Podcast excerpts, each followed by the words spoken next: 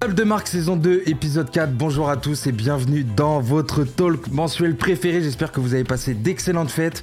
Euh, meilleurs vœux, du coup, première, euh, première table de marque de, de 2022. Et euh, comme dans une équipe de basket, on dit souvent qu'avoir de la concurrence à son poste, ça fait progresser. Du coup, vu que je suis jaloux des intros de notre cher Polo dans le carton, j'ai décidé que c'était le retour des introductions stylées dans la table de marque. C'est les bonnes résolutions de 2022. On commence avec Antoine. Il est actuellement à Nancy après avoir passé quelques jours à New York. Le grand patron d'Amorino en personne et les équipes d'ESPN lui ont proposé du taf, mais lui, il savait que l'herbe était plus verte chez l'analyste et il est resté fidèle à ses couleurs. Antoine, quoi de neuf, frérot? Frérot, hyper content d'être de retour. Euh, j'ai passé une semaine de dingue à New York. Maintenant, on est là juste euh, pour faire une bonne émission. Je suis grave content et c'est magnifique. Hein. Bah écoute, c'est le régal, c'est le régal. En deuxième place, c'est un briscard de ce média, mais après avoir parcouru la moitié de la planète, il est enfin de retour en France pour notre plus grand bonheur. Son podcast qui parle du passé arrive dans un futur proche, mais lui, il est bien présent aujourd'hui. Nico, comment ça va, gros? Très bien, merci, très bien. Je suis, toujours ravi de, faire partie du coup de. Euh, de, euh, de la vidéo, enfin de la table de marque, donc euh, c'est cool, ça fait plaisir. Et eh ben écoute, on est ravis aussi. Et lui, c'est le vieux de la vieille, pourtant il est même pas encore dans son prime, il en est même archi loin. Le responsable de la création de l'analyste, le grand gourou du média, le diplomate de l'émission, il est jamais blessé, toujours performant. Ben, comment ça va, gros? Bah écoute, ça va très bien, merci pour l'introduction, euh, pour notre roi de la présentation et de la mauvaise foi. Et j'ai hâte de faire cette émission avec vous aujourd'hui. Le roi de la triche aussi. Ouais, mollo quand même, les gars, hein, mollo quand même. Euh, du coup, le programme aujourd'hui, comme d'habitude, euh, on va se faire nos actus, la course au trophée. Aujourd'hui, les gars, on va se focus sur le Defensive Player of the Year. Euh, ensuite, on va se faire un maxi quiz. Je spoil pas le sujet, allez hop. Ensuite, interview de Lucas Nico. Lucas Nico, euh, si vous suivez un peu la LNB en France, euh, vous l'avez forcément déjà vu ou entendu. C'est un commentateur euh, de la LNB. Il fait des interviews, etc. Il est journaliste. Il fait vraiment plein de trucs. Le mec, c'est une machine. Vous verrez, vous en saurez un peu plus sur lui dans l'interview. Ensuite, le gros débat. Aujourd'hui, les gars, on s'est focus sur le fait de se poser la question de quelle est la plus grosse saison individuelle de l'histoire. Donc, saison régulière plus playoff. C'est les seuls critères qu'on s'est mis. À part ça, on a vraiment le droit de, fourrer là-dedans tout ce qu'on veut. Je pense qu'on sera quand même assez d'accord sur 2-3 deux, trois, deux, trois, euh, personnages. Et ensuite, le fameux, pendant que Nico se fait un maxi shot de vodka en plein live, le starting five, il se prépare déjà, il sait que ça va être le, il sait que ça va être le bordel, boum, il s'envoie du gros 50 volts dans la tête parce qu'il sait que ça va être. Mirabel. il sait que ça va être la dinguerie. Euh, les gars, on va commencer tout de suite du coup avec euh, les petites actus, nos actus. Qu'est-ce que, qu'est-ce que vous avez ramené là pour ce mois-ci? Tiens, vas-y Ben, commence. Bah écoute, moi mon actu c'est pas super euh, super fun, mais moi c'est le protocole euh, Covid, tout simplement parce qu'il y a environ 350 joueurs qui sont entrés en protocole depuis le début de la saison. Ça fait quasiment 70% des joueurs de la ligue, donc c'est euh, assez c'est assez énorme. Il y a beaucoup plus de joueurs qui y ont été que de joueurs qui ont été épargnés. On a connu des semaines avec 130, 140 joueurs en protocole simultané. On a eu 11 matchs annulés, la moitié des coachs en protocole Covid il y a certaines équipes qui ont réussi un petit peu à se maintenir à flot. Je pense aux Bulls, par exemple, aux Nets. Euh, qui ont euh, qui ont réussi quand même à se maintenir malgré beaucoup beaucoup de joueurs en protocole. Il y a des équipes euh, qui ont pris très cher. Je pense aux Pistons qui ont qui ont dû jouer avec une équipe de G League pendant deux semaines.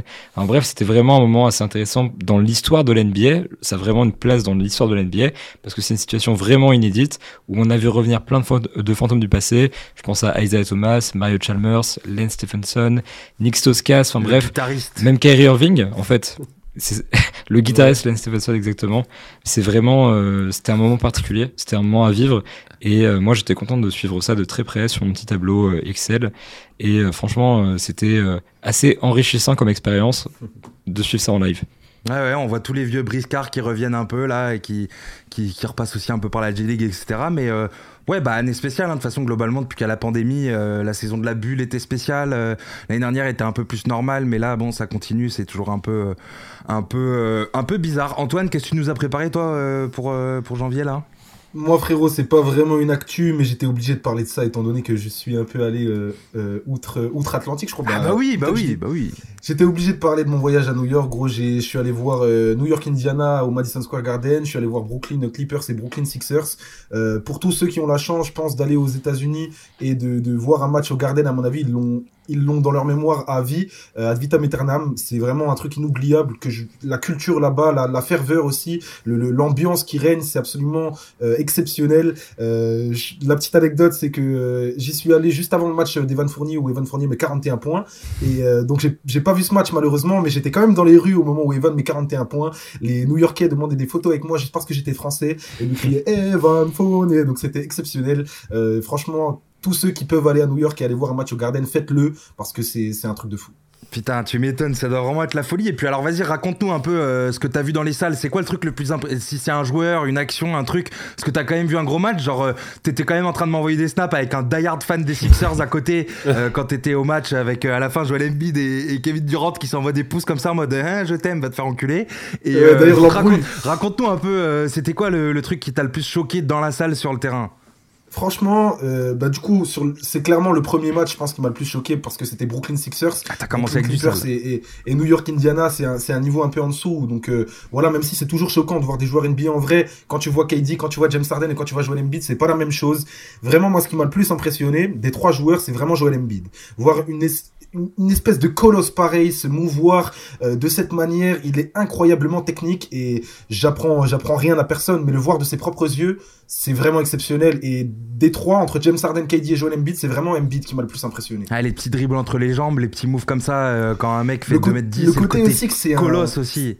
Voilà, c'est un pas l'impression qu'il joue avec des gosses, genre, quand tu le vois en vrai? Exactement, c'est ça. Tu dis, il fait 2m15, il fait 130, 130 kilos, je pense. facile, facile. Tu, tu, tu, le vois courir euh, du, du, du d'un côté du parquet à l'autre, à l'autre côté du parquet. T'as l'impression qu'il galère à traîner tout ce poids. Et au final, dès qu'il a la, dès qu'il a la balle en main, qu'il reste 15 secondes, qu'il fait son ISO, il est tellement rapide, tellement, euh, il exécute tellement bien les mouvements, etc. C'est, c'est vraiment, perso, moi, ça m'hallucine. Et ça, ça m'hallucinera, je pense, encore quand je, quand je retournerai voir des matchs et que je verrai des grands gaillards euh, se, se mouvoir avec plus d'agilité que moi. Putain, tu m'étonnes, tu m'étonnes. Et la prochaine fois, s'il y, a les mecs de Side Talk New York là, euh, je veux que tu te foutes torse nu gros devant la caméra et que tu cries un truc chelou genre. T'inquiète pas, bah, là il y avait rien, j'étais assez étonné parce qu'il y avait rien, mais bon en même temps il faisait moins 5 degrés quand j'y étais. Ah, du coup c'était ceci explique cela, mais euh, mais l'ambiance était l'ambiance était quand même au rendez-vous. Euh, il y avait pas de Side Talk, mais l'ambiance était quand même sacrément là. Ah tu m'étonnes, tu m'étonnes. Nico, qu'est-ce que tu nous as, qu'est-ce que tu nous ramènes toi pour janvier là?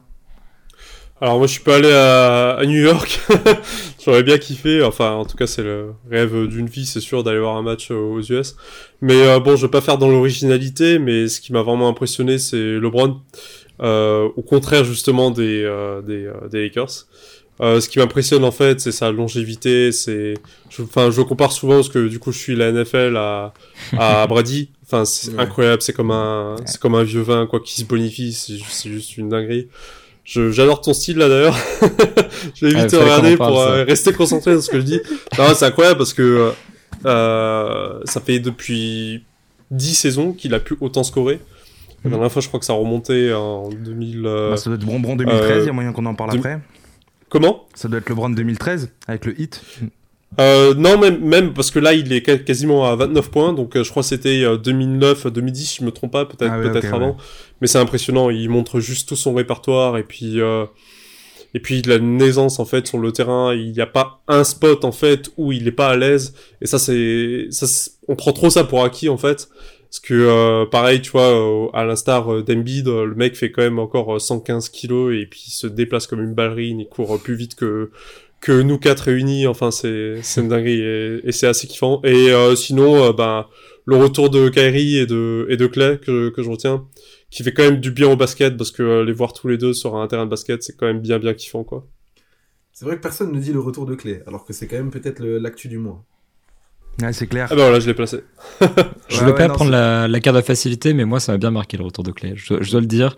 Mais je pense que tout, le monde l'a clairement vu, donc ça sert à rien de remettre ça sur la table. Moi, c'est le dunk. C'est le dunk qui m'a marqué. Plus que le retour. le poster. Le dunk, parce que tu te dis, le mec revient des deux pires blessures que tu peux te faire limite en tant que basketteur, et le mec, il envoie un espèce de drive. Boum, mec, il t'écrase ça dans l'arceau, c'est quand même. Euh, Statement, quoi. Ouais, ouais, c'est genre, euh, c'est bon, je suis de retour, quoi. Tu sais, c'est le, c'est le, le, le, fax de Jordan, I'm back, tu vois, mais sur une accent, c'est le même niveau. euh, moi, je me suis ramené avec ça. Alors, vous, le trouverez jamais en librairie ou, où que ce soit, sauf peut-être sur eBay. Euh, je sais pas combien ça coûte, mais à mon avis, pas beaucoup, mais c'est le bouquin de l'équipe de, de, euh, de l'année 2003. Ouais, c'est ça, le livre de l'année 2003, ça s'appelle. Et page, je sais plus combien, je vais essayer de vous retrouver ça en deux spi. Il y, a, il y a une double, en gros, qui est une double page qui est dédiée à à, Tony Parker et, et, aux Spurs, du coup, qui était, qui était champion cette année-là. Et bon, je la retrouverai pas, mais c'est pas grave. et en fait, ce qui est assez marrant, c'est que tu vois vraiment dans ces pages, dans la manière dont c'est écrit, dans la manière dont c'est raconté, qu'on est à une époque où le basket en France n'existe absolument pas. Vu que bah, c'est Tony Parker qui a grave contribué à ça, etc. Euh, entre autres. Hein. Et euh, tu le vois dans la façon dont c'est raconté et tout, que c'est vraiment un truc. Euh, bon, on en parle parce qu'il y a un petit Français qui est champion, mais euh, on s'en fout un peu, tu vois. C'est un peu. Et tu, en fait, tu, c'est bon, c'est pas écrit comme ça évidemment, mais c'est un truc que j'ai ressenti avec le recul, avec la façon dont on consomme le basket aujourd'hui en France et dont on a accès à, à de l'information et tout. Et donc voilà, ça m'a fait, ça m'a fait gaulerie de voir un truc un peu old school. Et sinon, voilà, il y a ce gros, ce gros truc que vous connaissez tous. Il est sorti il y a un an maintenant, mais voilà, le truc est, euh, le bouquin est euh, assez sérieux quand même, bien complet, accessible à tout le monde et tout, et donc, euh, et donc voilà, je recommande. On va s'intéresser à la course au trophée et donc le Defensive Player of the Year. Les gars, j'ai l'impression qu'il y a deux noms. J'ai pas l'impression, il y a deux noms qui se qui se surpassent par rapport aux autres, qui sortent de l'eau, qui se démarquent. Euh, mais du coup, il y a une actualité un peu récente qui pourrait un peu changer la donne, puisque euh, donc Monsieur Draymond Green d'un côté et Monsieur Rudy Gobert de l'autre. Euh, les gars, euh, comment euh, Draymond Green du coup qui s'est blessé là il y a pas longtemps. Pour vous, est-ce que ça peut changer la donne? Déjà Sans compter le fait de la blessure, si on s'arrête aujourd'hui, euh, quel est votre pic? Et question supplémentaire que je vous pose en plus de, de vous demander votre pic. Est-ce que vous pensez que cette blessure, ça peut changer la course? Est-ce que ça peut un peu la chambouler, voire sceller définitivement le truc en faveur de Rudy si de l'autre côté il continue de performer? Alors perso, je prends juste le lead sur la blessure parce que bah voilà, je suis le injury guy de l'analyste. Pour, pour information, pour ceux qui n'ont pas vu, effectivement, euh, Draymond Green est blessé au mollet. Et il y a une petite subtilité, c'est que en plus de cette blessure au mollet, en fait, enfin la, blessure au mollet est liée effectivement à euh, un disque dans le dos, un disque intervertébral. Et euh, du coup, c'est vraiment quelque chose de qui pourrait être un peu embêtant, parce que les blessures au dos pour les basketteurs, c'est quelque chose qui peut rester pendant longtemps, peut-être toute la saison. Des fois, c'est un peu gênant. Euh, des fois, c'est vraiment euh, récurrent. Bah ouais, voilà, ça, Serge. Hein. Il y, a plein d'exemples. Je pense à Brook Lopez aussi au Bucks euh, qui est beaucoup embêté par ça cette saison. Donc c'est vraiment compliqué. Par contre, je pense que pour le coup, c'est pas quelque chose de très très sérieux. Je ne crois pas que ce soit ça qui va faire basculer vraiment la donne de, pour cette course au trophée. Mais effectivement, voilà, ça pourrait être un petit contretemps pour Draymond. Du coup, je prends direct le lead parce que de toute façon, moi, de blessure ou pas, très clairement, mon pic, c'est euh, Rudy Gobert. Je pense que les deux sont très méritants et qu'on a deux candidats très sérieux. On a rarement vu des défenseurs aussi forts dans une saison. Clairement, Draymond Green est de retour à son niveau, bah, à son prime défensif. Mais Rudy Gobert, lui, est dans son prime défensif depuis déjà longtemps et il continue juste de performer de la même manière. On se souvient quand même de cette période où euh, Rudy est entré en protocole Covid et où le Jazz est passé de la cinquième défense de la ligue à la trentième. C'est fou. Et du coup, et de cinquième, et de cinquième, euh, parce que du coup, 30e défense, il me semble que c'était pour les 5 matchs en question. Mais euh, du, coup, du coup, au global, c'est-à-dire que vraiment avant et après, ils sont passés de 5 à, je crois, 13 ou 14e. Donc ils sont, ils sont, vraiment ils sont arrivés euh, de 5 à 14e, c'est ça. ça d'une top team à une équipe average, quoi, défensivement. Et bah, moi, je te rejoins là-dessus. Comme ça, on va pas, on va pas trop traîner sur le sujet. Je prends Rudy. et en fait, c'est marrant parce que j'en parlais, j'en parlais. Je crois que c'était avec Antoine. On en parlait justement quand on préparait un peu l'émission. Et euh, moi, je disais que c'était Rudy parce que j'étais, je disais, mec, mais Rudy, je pense que tu l'enlèves du jazz et je pense que ça défend Pinette. Il y a plus rien, tu vois. Et ça s'était mais tellement confirmé. Moi, je regarde pas trop, euh, regarde pas évidemment pas tous les matchs en NBA, mais le Jazz, c'est pas une des équipes que je regarde énormément. Et quand j'ai vu la stat, j'étais là en mode, mais c'est, c'est, je pensais pas que ce serait aussi flagrant aussi euh, que, le décalage serait vraiment aussi fort quoi entre quand Rudy est là et quand Rudy est pas là. Alors maintenant il y aura toujours l'argument euh, pour les pros Draymond qui arrivent, euh, il, y aura, il y aura toujours l'argument de oui mais du coup Rudy est peut-être un peu moins polyvalent sur le côté je peux défendre de 1 à 5. En attendant c'est tellement un pilier et surtout je pense t'enlèves Draymond de, de, des Warriors. Ok les Warriors défendent moins bien mais je pense que ça défend toujours. Parce que t'as quand même à chaque poste, plus ou moins, des mecs capables de défendre. Enfin, t'as des mecs capables de défendre sur tous les postes. Bah, moi, je te dis déjà sur les joueurs extérieurs, t'as de quoi défendre, t'as de des mecs à envoyer. Je te dis pas que c'est, je te dis pas que c'est des, des, des, des joueurs holiday ou des mecs élites, mais, euh, mais t'as des mecs à envoyer. Et je pense que, ouais, juste vraiment sur ce truc de c'est de la fiction, mais je suis sûr que si t'enlèves Draymond, et on va voir, on va avoir l'occasion de voir ça, on va voir quels seront les ratings, euh, les ratings des Warriors quand, quand Draymond sera pas là. Euh, sur les premiers matchs, ça te donne plutôt tort on voit que, on voit que les Warriors galèrent défensivement quand, quand Draymond n'est pas là. Ils se sont fait rouiller par les Bucks, mais rouler dessus. Ouais, mais les Bucks, les Bucks, les Bucks. Ouais, mais, mais moi, quand même, moi, je pense que si Draymond Green est là, ils se font pas souiller de cette manière, tu vois. Ouais, bien sûr. Alors vas-y, défends un peu ton steak avec Draymond. Alors déjà, pour te répondre par rapport à la blessure, moi je pense que la blessure c'est le débat. Je sais pas combien de temps va être euh, Draymond va être indisponible. Je pense quand même qu'on va parler en, en, semaine, en voire bonne grosse semaine, ouais. Et, là, on parle de deux semaines pour l'instant. Avant d'être évalué. Genre c'est pas dans deux semaines il reprend l'entraînement, c'est dans deux semaines. C'est ça, mais euh, on, espère que dans deux semaines il sera capable de reprendre l'entraînement. Donc là c'est la timeline actuelle. Moi, je pense que ça scelle le débat, d'autant qu'en plus, on a un Rudy qui est, très performant à côté, qui a des stats monstrueuses, et en plus, euh, une statistique, du coup, qui, enfin, je veux dire, qui n'est pas de la pure stat, mais la statistique de, euh, de StatMuse qui met en avant euh, lorsqu'il est là, lorsqu'il est pas là, c'est vraiment choc, et ce genre de stat choc, ça joue en sa, en, sa, en sa faveur, je pense. Mais moi, si la course s'arrêtait maintenant et qu'il fallait que je mette euh, un, bulletin dans une urne, je mettrais Draymond Green parce que j'ai le sentiment que son côté leadership euh, est encore plus fort que celui de Gobert. J'ai le sentiment que toute la défense des Warriors tourne autour de, euh, de, Draymond. Alors, c'est aussi le cas à Utah, mais c'est d'une manière un petit peu différente. C'est-à-dire que Rudy comble les, lacunes de ses coéquipiers quand Draymond, à l'inverse, va faire monter le niveau global de tous ses coéquipiers et le niveau défensif de son équipe. Ok, je voulais juste compléter avec un, petit truc avant de, avant de, t'envoyer la, balle, euh, Nico. Euh, mhm. En termes de pure stats, Rudy prend, je crois, deux fois plus de rebonds. Enfin, il y a vraiment un, écart, euh, un écart assez choc. Nicolas, je vais te donner la parole. Tu vas nous dire ce que t'en penses. Pendant ce temps, je vais aller faire mes petites recherches sur basketball référence. Et comme ça, après, j'ajouterai le, je donnerai les chiffres exacts. Vas-y, Nico. Bah alors s'il fallait trancher, bon bah Cocorico, tu vois, je le donnerais à, à Rudy parce que bah pour moi, voilà, il y a effectivement le mec qui euh, rend ses coéquipiers meilleurs en défense, qui est du coup Draymond. Euh, Draymond, je le vois un peu comme le gars que t'as sur Touquet. C'est euh, les badges en fait que t'as sur euh, Touquet, et notamment les badges de défense, pickpocket, etc. Comment tu penses que Draymond a plus de badges? C'est quoi Je vais checker aussi pendant que tu parles. Je, sais pas, je sais pas. En tout cas, il en a, il en a des différents à mon sens. Ouais. Parce que bon, voilà, il peut, il peut défendre sur les 5 positions. Euh, Rudy peut le faire de plus en plus parce qu'il est quand même incroyablement mobile pour ses 2 mètres, 2 mètres 19. C'est, c'est une dinguerie totale. Mais, mais voilà, je le donne à Rudy parce que effectivement, pour moi, ce qui a scellé le débat, même si c'est encore assez tôt, on va dire, dans, dans la saison et qu'il reste encore quand même pas mal de matchs, c'est que là, euh, Rudy, il était absent et en fait, la différence était mais monumentale en fait, parce que les joueurs limite ne savaient plus défendre quoi. Même euh, Roy Sony, qui est un très bon défenseur, il euh, il n'avait pas le niveau en fait euh, qu'il a généralement lorsqu'il y a Rudy sur le terrain. Bon après t'as les, les automatismes aussi qui ne sont plus les mêmes s'il te manque un joueur majeur comme ça. Mais euh, mais voilà pour moi ça c'est ça vraiment qui fait la différence et qui me fait trancher en fait dans, dans ce débat parce que parce que voilà c'est c'était abyssal en fait la différence. Je crois qu'ils ont le ils sont dans le top 5 defensive rating quand, quand il est là, si je me trompe pas. C'est ça, avant et là, ils avaient le pire, en fait. Littéralement. Donc, euh, donc dingue, dingue. Et puis, puis ouais, il rentrerait dans l'histoire, quoi. C'est son quatrième, c'est, c'est fou. C'est clair. au, niveau des stats, Rudy, du coup, euh, bah déjà, Rudy fait sa meilleure carrière au, rebond. Il a 15 rebonds tout pile par match. Euh, bon, il fait aussi sa meilleure carrière. je crois. Comment? Il est, il est à 15 points aussi, non? Il, est à 15, il est à 16. Il est en 16-15. Bon, au pourcentage au tir aussi, il fait sa meilleure carrière, mais ça, ça rentre pas dans le defensive player évidemment, mais je le cale comme ça.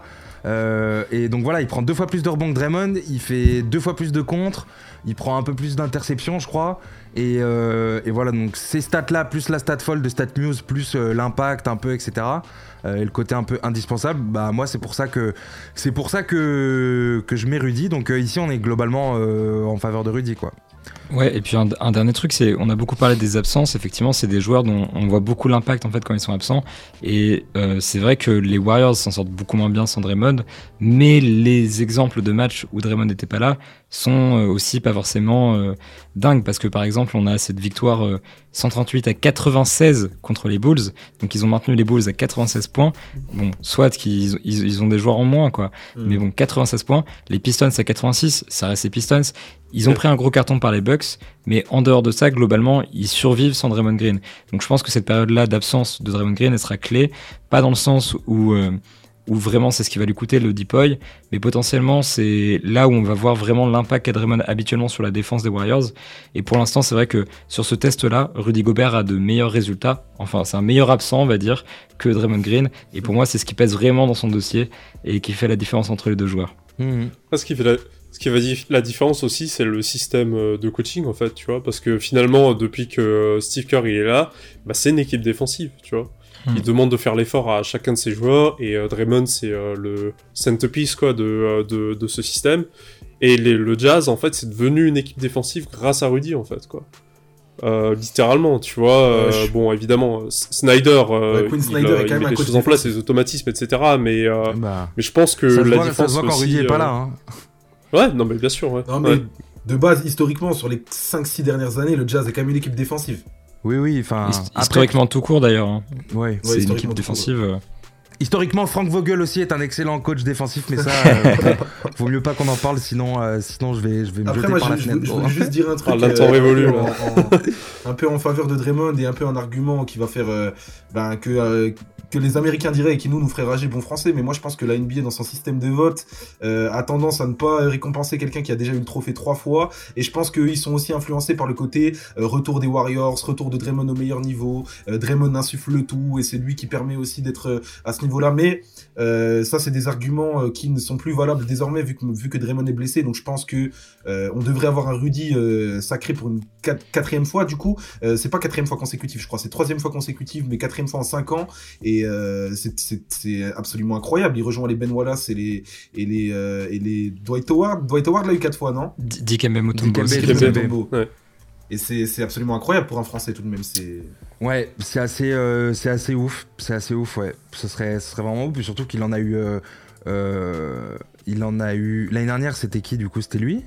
Ouais, c'était Rudy l'année dernière. C'était lui, le précédent tennis et deux fois lui avant. Euh, voilà, c'est ça. Donc potentiellement, il a déjà un back-to-back et potentiellement, il peut faire son deuxième back-to-back pour 4 euh, lauréats, quoi.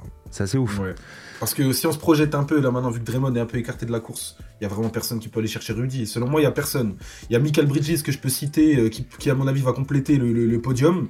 Mais, mais, pour moi, il est vraiment, vraiment, vraiment en dessous des deux autres. Bah, malheureusement, ben Rudy, c'est des mentions honorables. Malheureusement, Ben Simmons c'est sur Warzone, donc euh, non, il n'y a pas trop, y a pas trop de, y a pas trop de, concurrence pour Rudy. Enfin, il n'y a pas la même concurrence qu'aurait pu avoir d'autres années, je trouve. Ouais. Non.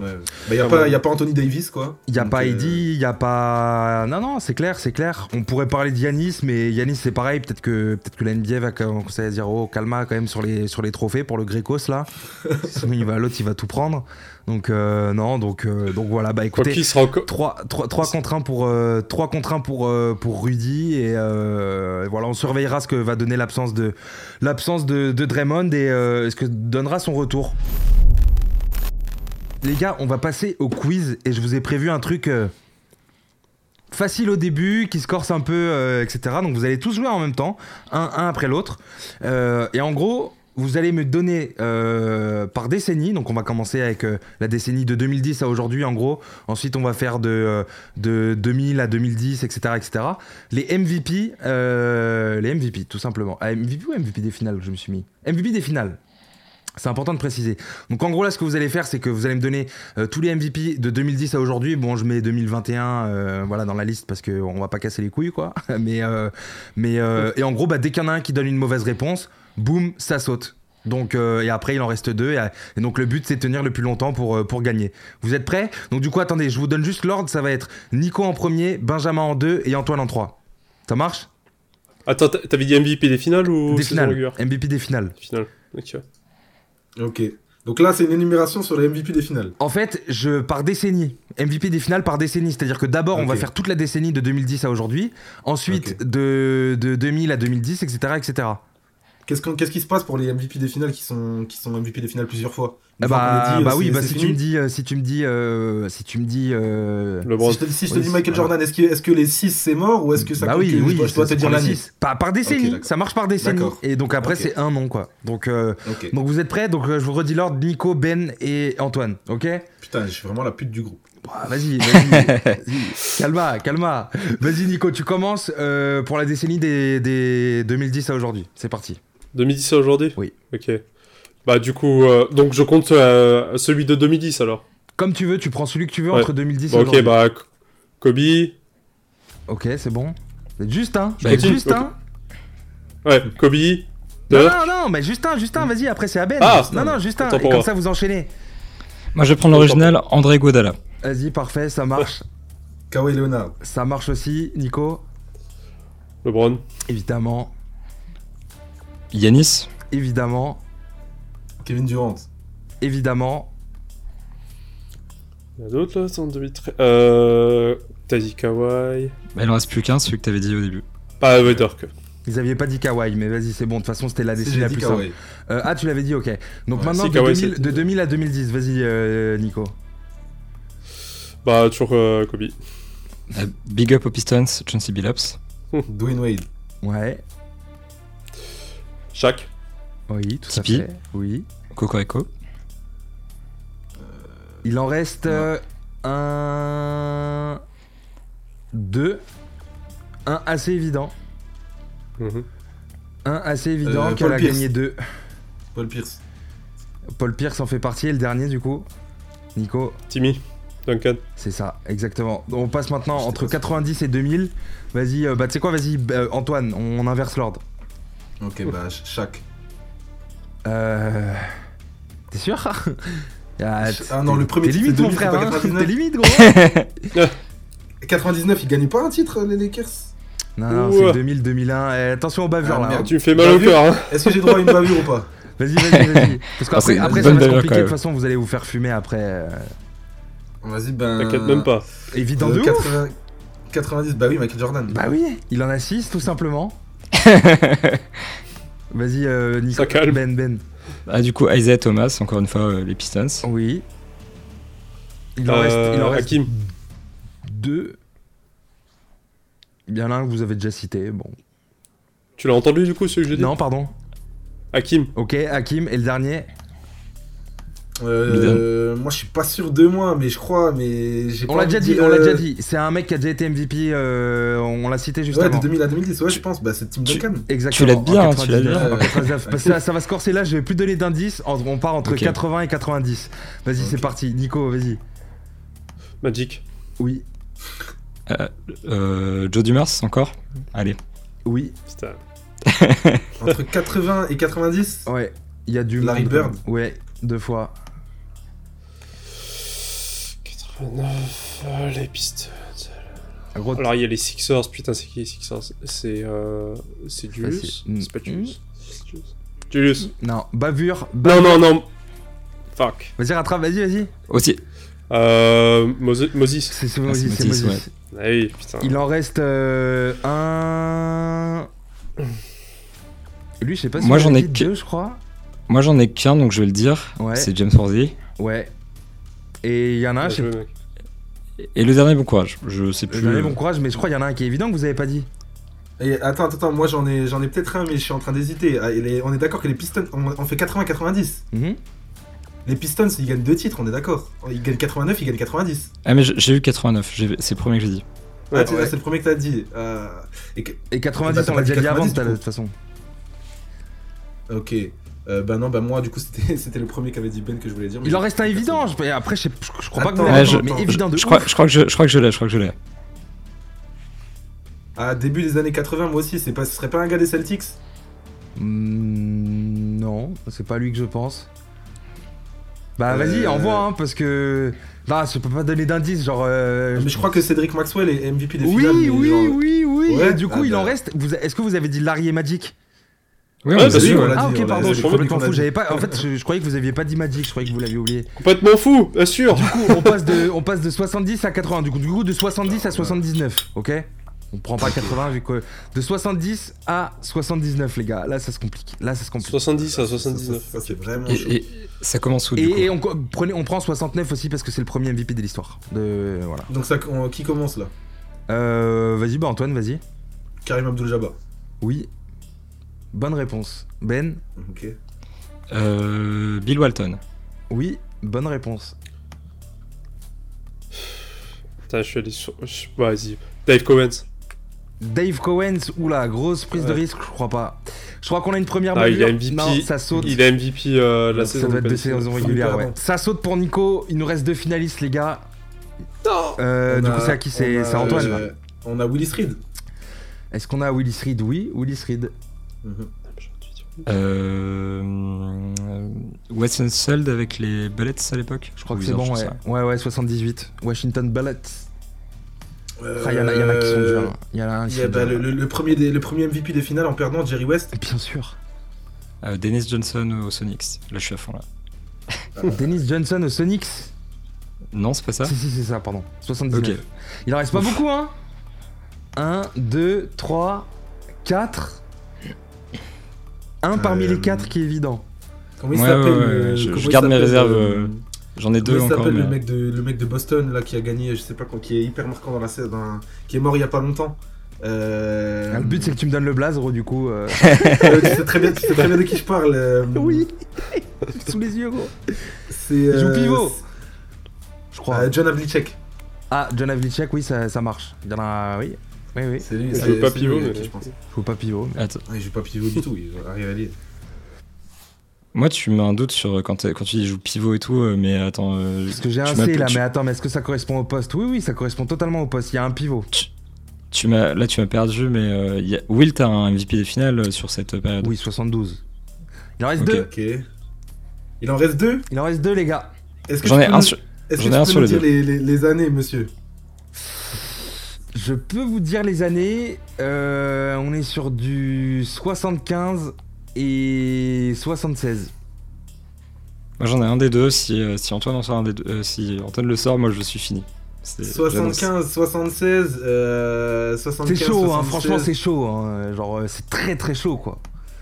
Euh, genre là, on est plus sur du, euh, le, titre de Will, c'est pas avec les Warriors, hein Le titre de Will, c'est avec les Los Angeles Lakers en 72. je crois que j'ai les deux, je crois que j'ai les deux, c'est bon. Et on a un titre des Warriors, on a un titre des Warriors de, Du coup, si c'est pas Wilt le MVP des finales, c'est qui le, MVP des finales des Warriors? Après, lui, il était déjà retourné à Philly, hein, parce que là, c'est les, les Golden State Warriors. Euh, Wilt, il a que joué sous les Philadelphia Warriors, je crois, et après, il a joué à Golden. Ah bah non, quoique. Non, c'était les Philadelphia Warriors quand il était là-bas. C'était pas les... Après, bon, peut-être que je suis sur le truc d'ESPN, peut-être qu'ils ont mis Golden State. Euh. Donc, du coup, ça euh, struggle là, ça struggle. On va mettre un petit compte à rebours, hein, Antoine. Non, non, hein. non, non, non, je vais te dire un. Un petit 20 secondes, hein. Allez. Je vais te dire une légende des, Warriors. Je sais pas du tout si elle a été MVP des finales. Je te dis Rick Barry. Oui. En 70. Il en reste qu'un. Il en reste qu'un, Ben. Moi, le dernier je laisse, c'est Jojo White. Et merci Clément, du coup, euh, d'avoir écrit des articles sur magnifique. l'histoire de cette eh, C'était long. Je pensais, que je pensais que ce serait beaucoup plus en struggle sur les, sur les trucs. Euh, ah, gros, le pipi des finales, c'est quand même des trucs qu'on a bossé, je pense. Moi, ah, moi, j'ai le droit de dire que les mecs des, des, Pistons, des Sonics et des Wizards, c'est tout ce que je demandais. Tu, tu me le MVP des finales de 78, gros, euh, Washington Bullet, gros, je.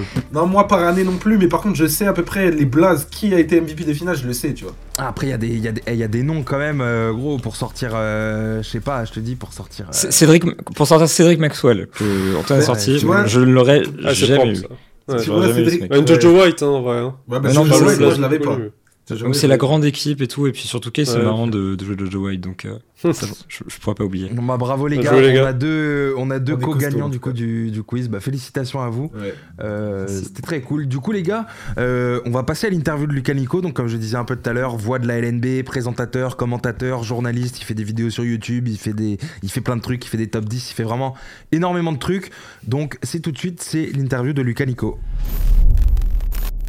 Lucas Nico, du coup, euh, on t'a un peu présenté juste avant. Je fais un petit récap euh, rapidement. T'es commentateur, présentateur, intervieweur, streamer, youtubeur, speaker, voix off, monteur, vlogueur, cadreur. Ça va euh, Tu t'en sors? Comment tu fais pour faire tout ça Bienvenue dans l'émission? Merci beaucoup Hugo. Salut Antoine. effectivement, bah, pour bosser, de toute façon, aujourd'hui, je pense qu'il faut savoir tout faire. Hein. C'est notre génération, c'est le prof de notre génération. Pour se démarquer, il faut être capable de bosser n'importe où, à n'importe quel moment, pour n'importe qui.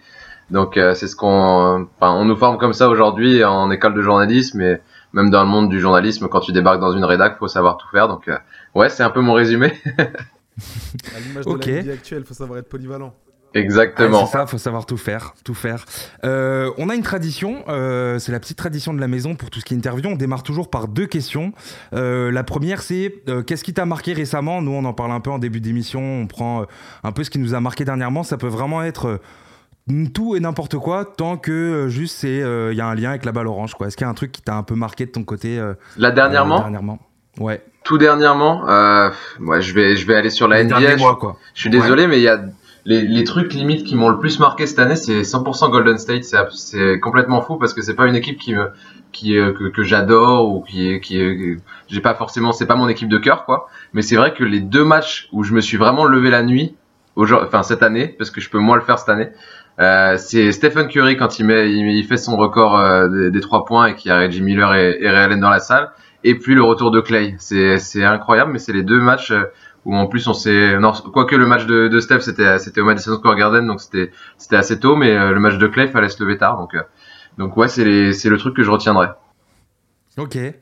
Ok, et du coup, la deuxième question, un peu tradition de la maison, c'est euh, qu'est-ce qui t'a amené vers le basket? C'est vrai que nous, dans l'émission, on a eu pas mal de, profils différents et à chaque fois, il y avait plus ou moins un lien évident entre bah voilà, leur savoir-faire, leur domaine d'expertise et la balle orange.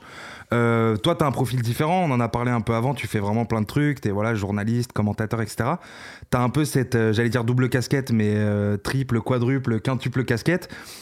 comment t'es comment es tombé dans la marmite du basket? Comment t'es comment t'en es arrivé à aimer ce sport? Bah de base c'est vrai que moi j'étais fan de sport avant tout donc je regardais les JO je regardais n'importe quel événement à la télé Tour de France Roland Garros enfin tous les trucs qui te tombent sous le nez quand t'es gamin et, euh, et c'est vrai que bah, moi de base je voulais être soit commentateur, soit euh, réalisateur de films. Parce que mon père était monteur vidéo, donc euh, j'ai toujours eu cet intérêt pour l'image. Et puis en plus, ma passion était, était, le sport, donc je trouvais que c'était un bon, un bon entre-deux, journaliste sportif, en tout cas quand j'ai basculé là-dedans. Et d'abord vers le foot, parce que c'était le truc qui, que je connaissais le plus. Mais il y a eu, il y a eu un petit, le petit moment où tu commences à faire du sport euh, voilà, de plus en plus souvent en club, etc. Et et euh, il y a le moment où je pars, je raconte souvent cette, cette anecdote où j'étais un peu entre entre le foot, le rugby, le basket, le tennis, et euh, je pars en Irlande faire un voyage scolaire où, enfin, c'était une nana qui faisait pas mal de sport elle aussi, et, et on avait voilà ce, ce, ce centre d'intérêt commun, et elle, elle m'achète en fait un, un maillot, si tu veux, de sport. Elle me fait un cadeau, elle pense que c'est le maillot de l'Irlande, mais c'est le maillot de Paul Pierce, le maillot des Celtics. Et donc, et donc c'est l'époque où, euh, où je rentre chez moi donc et, et je commence à me demander euh, qu'est-ce que c'est que ce truc, ce maillot, euh, c'est la NBA, ça me parle, je regarde, je tombe sur NBA.com, je tombe sur les, les top 10, je tombe sur les résumés et, et voilà coup de foudre. Ok, bah c'est bien, c'est bien ce qui me semblait quand j'ai vu le 5 majeur justement que tu m'as envoyé pour le, le starting 5. J'ai vu du Rondo, j'ai vu du. c'est qui? C'est Jalen Brown? Non, c'est Tatum, c'est ça que t'as mis. Et Ouais, et du coup, j'ai vu sur, sur ta bannière qu'il y avait le, une photo du TD Garden. Du coup, bah, à un moment, tu m'as, tu m'as, tu m'as anticipé là-dessus. Donc, ouais, t'es fan, t'es fan des, des Celtics. Antoine, t'as une petite question sur tout ce qui est NBA là? L'histoire d'amour, du coup, déjà, elle commence avec euh, maillot de Paul Pierce dans les années 2005, du coup, ou 2006, si je comprends bien. Ouais, ouais, exactement. On est à 2006-2007, je crois, la, la, saison de mémoire. Et derrière, il y a le titre. Donc, euh, si tu veux, euh, c'était lancé, quoi. Et puis après, je suis tombé fou de Rajon Rondo. Euh, moins depuis qu'il est passé par la case Lakers, mais, euh, mais c'est toujours mon, mon joueur de cœur, si tu veux. Donc, euh, ouais, bien sûr.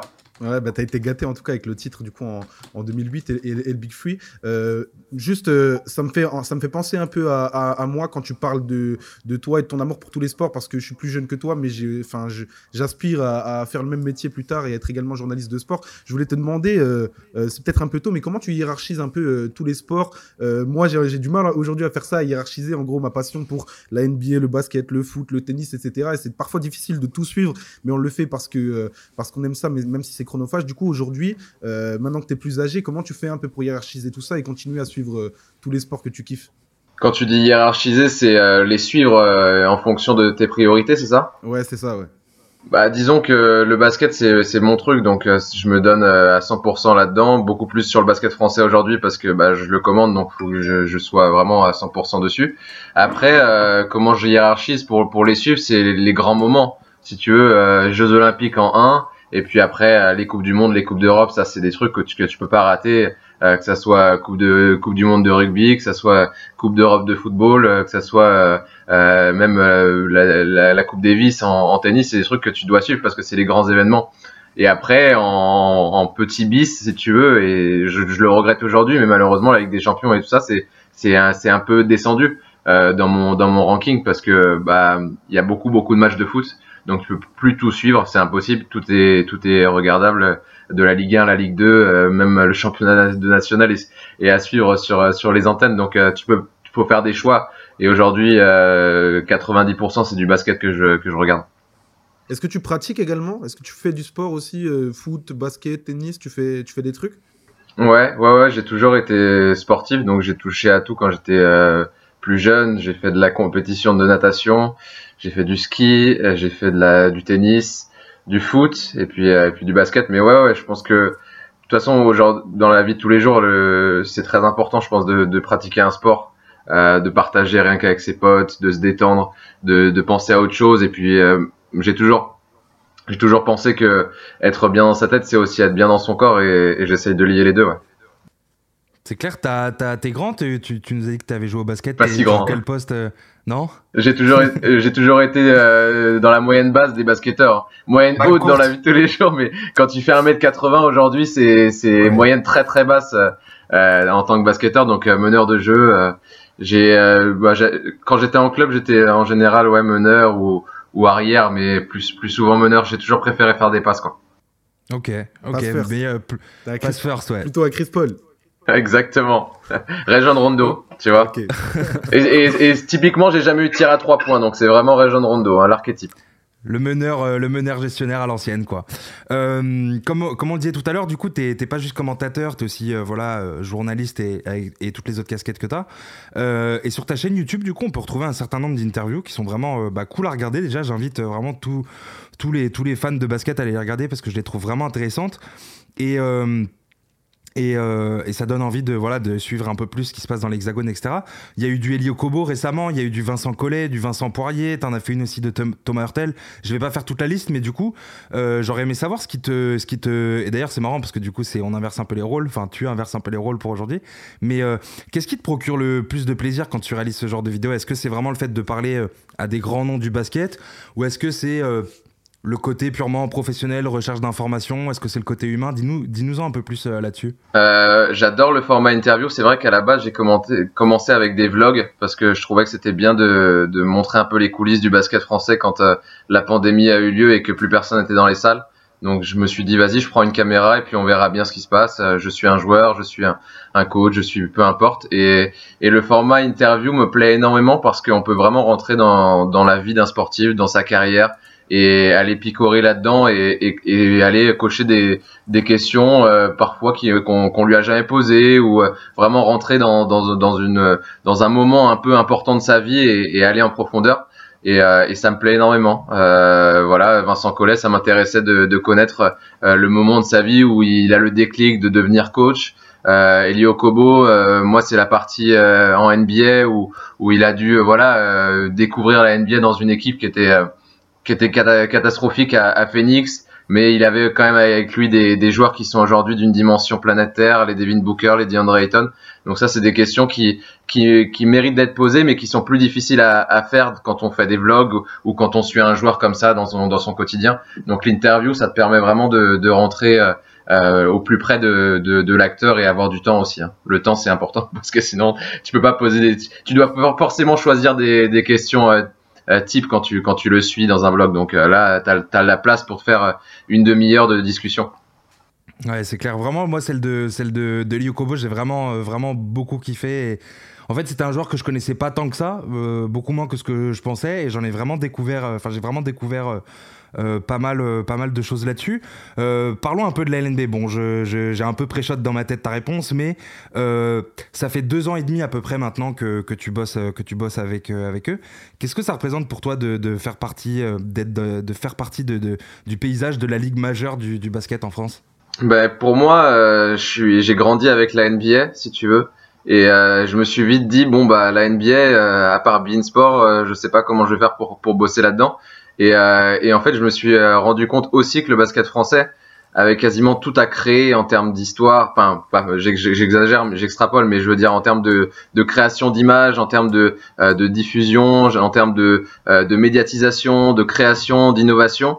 Euh, la NBA, ils ont ils ont ils ont beaucoup beaucoup d'avance sur nous et donc je me suis dit à côté de chez nous il y a des salles avec voilà des, équipes historiques avec des joueurs qui sont passés par la NBA parfois avec des futurs de la NBA avec des, joueurs qui ont une histoire vraiment euh, avec le, basket français. Donc euh, je pense qu'il y a plein de choses à faire autour d'un championnat qui a été euh, mal, mal, mal vendu peut-être ces dernières années. Donc voilà, j'essaye. Enfin, ça me tient vraiment à cœur. Je me dis la NBA aujourd'hui, elle est, elle est au top du top et ça se trouve le basket français peut vraiment progresser. Et donc j'essaye d'être un acteur de ça. D'autant qu'en plus, il peut y prétendre parce que euh, moi, je trouve qu'on en avait discuté euh, dans l'interview avec Samuel Zaguri. On a des clubs comme le Paris Basket qui sont en totale ascension. On a un jeu aussi, moi, je trouve, qui se démarque vraiment du jeu à l'américaine où c'est bon, bon c'est un peu le cliché de dire ça, mais le jeu à l'américaine, c'est plus le show. Tandis que euh, dans le basket français, on est plus dans du basket européen, basé sur la défense, basé sur des systèmes, etc. Tu peux nous parler un petit peu de ça, de, ces, de cette différence, de cette distinction entre les deux baskets? Toi, comment tu l'apprécies? Comment tu as été un fan de NBA avant? Bah, je pense que tu es toujours un fan de NBA aujourd'hui, mais également euh, un, grand fan et admirateur du basket plutôt euh, euh, européen. Raconte-nous un peu la distinction et comment tu le perçois, toi. Je ne sais pas si la, distinction elle est aussi énorme que ce que les gens disent. Effectivement, je trouve que ça défend plus, c'est plus dur, c'est plus voilà, c'est plus resserré aussi, donc il y a, peut-être moins d'espace. Mais je pense que le basket français a une vraie notion de spectacle. On a des joueurs athlétiques dans notre championnat. Euh, on a des voilà des, des, des, joueurs notamment français qui euh, qui ont des prétentions à jouer un jour en NBA. Donc quand tu vois un, un, un Juan Bégarin, quand tu vois un, un Johan Makundu, quand tu vois ces, ces dimensions-là, ces, ces joueurs à, euh, à ce profil-là, tu te dis bah ouais ils peuvent bien sûr jouer en NBA. Euh, moi ce que je retiens aussi c'est des, des joueurs qui ont peut-être pas ces qualités physiques, euh, mais qui ont réussi à, à, prétendre à jouer en Europe parce que bah, ils ont une qualité euh, vraiment de formation, euh, des, des, joueurs français qui ont fait leur toute, leur, tout leur, toute leur carrière, par exemple Axel Julien, toute leur carrière en France. Bah, c'est des joueurs qui ont un super niveau et qui effectivement ne pourraient pas prétendre à la NBA pour pour ces problèmes-là. Donc moi je trouve que notre championnat c'est un mélange de tout ça et, euh, et c'est pour ça que c'est une vraie richesse parce qu'il y en a pour tous les, les, goûts et il y en a vraiment pour toutes les pour tous les styles de jeu si tu veux. Donc euh, donc c'est pour ça que je m'y je m'y retrouve vachement, c'est que bah dans un match de basket français, tu peux avoir absolument tout ce que ce que tu peux retrouver euh, à la fois dans en NBA mais aussi en EuroLeague si tu préfères les, les matchs européens. Euh, moi, je suis totalement d'accord avec toi et je te rejoins d'ailleurs. que Moi, j'habite à Nancy et quand je vais voir un match de Pro B à Nancy, il y a du spectacle, euh, il y a de l'intensité et on retrouve, même si c'est dans une moindre échelle forcément, je retrouve exactement ce que je kiffe dans l'NBA, dans le basket français, mais avec encore plus de sérieux. Et je voulais te demander aussi également, euh, tu parles de, des jeunes talents, des joueurs qui peuvent potentiellement prétendre à, rejoindre la NBA. On a, euh, on a euh, Angie Pellit, peut-être euh, le, futur plus gros crack de NBA en, en Victor Wembanyama. Est-ce que euh, tu as pu le voir jouer? Je sais pas s'il a. Je sais qu'en début de saison, il a eu des problèmes de, blessures, etc. Du coup, je sais pas si tu as pu le voir jouer. Qu'est-ce que tu penses de, Victor et de, quand il va venir en NBA ouais, bah je l'ai, je l'ai vu plusieurs fois. Je l'ai vu à Nanterre déjà la saison dernière. je l'ai suivi un petit peu aussi à l'époque déjà où il était en catégorie jeune. Donc c'était, j'ai commenté si tu veux sa sœur qui était à Lasvel à l'époque euh, parce qu'il a il a une, une famille où sa sœur et son petit frère aussi sont basketteurs. Donc sa sœur qui euh, qui est plus âgée que que lui euh, a, été formée à Lasvel et, et donc j'avais suivi, j'avais commenté une de ses finales de Coupe de France U17. Et, et, depuis, bah, je, on m'a beaucoup parlé de ce, ce garçon depuis très tôt puisque déjà il était euh, bah, surclassé dans beaucoup de catégories. Euh, il avait des dimensions physiques euh, dès ses 15-16 ans, enfin même dès ses 14 ans, assez hallucinants. Et, et, il a toujours eu une vraie mobilité. Donc ça a toujours été un espèce de package où en fait bah, la formation nantérienne a été maligne et ne l'a pas cantonné à tiens t'es grand, t'es long, bah tu vas jouer intérieur. en fait c'est un joueur qui a, qui a un package énorme par rapport à ce qu'il est en, termes euh, physiques. Et, il a une vraie qualité de shoot. Euh, à Nanterre, euh, je le voyais beaucoup bosser sur ses tirs, même quand il n'avait pas de temps de jeu à la fin des matchs. Tu le voyais avec notamment Sam Yangodingo, qui est un autre ancien espoir qui est devenu professionnel avec, Nanterre. Mais voilà, c'est un joueur qui est très travailleur, qui est très intelligent, qui est bien encadré surtout. Et puis après, voilà, il est bien, il est bien guidé parce qu'il y a comme sport qui l'accompagne depuis depuis l'an dernier et, euh, et, on sait que bah, il a de grandes chances d'atterrir en NBA euh, évidemment par rapport au profil, par rapport à sa qualité de défenseur. Euh, c'est un mec qui est quand même euh, meilleur contreur du championnat l'an dernier. Il faut se rendre compte du, du, du, truc de fou quoi. Meilleur contreur euh, en, chez les pros. Il avait, il a commencé à 15 ans. Enfin, c'est, il est en avance sur tout le monde. Et oui, moi, quand on me dit Victor, ça peut être un numéro 1 draft, j'y crois vraiment. Mmh. J'ai une question, euh, du coup, puisque toi, tu es, en plein dedans, mais euh, c'est vrai que souvent on peut, on peut reprocher un peu. bon, c'est valable pour, pour tout ce qui est sport français, même peut-être en Europe et tout, mais comment on pourrait faire pour que la LNB devienne une ligue un peu plus sexy un peu plus ouverte, qui donne un peu plus envie aux, jeunes notamment de, de, la suivre par rapport à une NBA qui est hyper... Euh, c'est la starification, c'est le show, c'est le spectacle en permanence, des highlights dans tous les sens, on favorise l'attaque, etc. Comment, comment la LNB justement euh, pourrait faire pour, euh, pour s'ouvrir un peu plus justement aux néophytes entre guillemets du, du basket, sans forcément trop rentrer dans un excès de de, de, de copie pâle d'une et faire une sorte de NBA bis en moins bien quoi? Ouais, c'est ça. Il faut évidemment, c'est impossible de faire une NBA bis euh, parce que il y a aussi un problème de bah, voilà de, de puissance et de, et de médiatisation qui est, qui est immense. Hein. La NBA, c'est c'est une c'est une entreprise internationale quoi. Donc euh, non, on a des, des vraies qualités pour le faire. Il faut il faut simplement mieux communiquer, euh, rendre la, la LNB plus sexy par euh, bah voilà mettre personnifier quand même ces, ces matchs avec des, des joueurs français notamment. Je pense qu'on a on a depuis des années recruté des Américains qui, euh, qui sont capables de mettre des points et euh, assurer la survie d'un club ou euh, même permettre à, à, ces clubs français de, de, de briller au plus haut niveau. Mais ça, le, le, le, spectateur français qui va regarder du basket français, l'américain il va bouger l'année d'après quoi. Donc il faut, enfin il faut vraiment communiquer intelligemment sur nos joueurs français qui sont vraiment les visages qui, qui doivent être les visages de, de nos équipes et, euh, et continuer voilà de communiquer là-dessus, euh, de, de, de, de, les interroger, de les interviewer. Euh, pour moi, ce que ce que je fais sur à mon échelle, euh, tous les grands influenceurs d'aujourd'hui, euh, que ce soit Obsidia, que ce soit Briscoe, que ce soit euh, Eddie David, etc. on doit communiquer et par parler de ces joueurs-là. parce que la NBA, oui, ça fait du clic, oui, ça fait des vues, mais au bout d'un moment, bah voilà, ils ont déjà une puissance de feu qui est énorme. Donc euh, à nous aussi de participer à l'essor du basket français en, parlant avec Elio Kobo, en parlant avec Axel Toupane, en parlant et, en, et, en, leur donnant la parole et en faisant des contenus fun avec eux. Parce que les jeunes générations aujourd'hui elles, elles, consomment ce, genre de contenu. Donc euh, il faut les rendre intéressants. Et si tu te dis bah la LNB euh, progresse là-dessus bah tu envie peut-être de, de voir des matchs avec eux.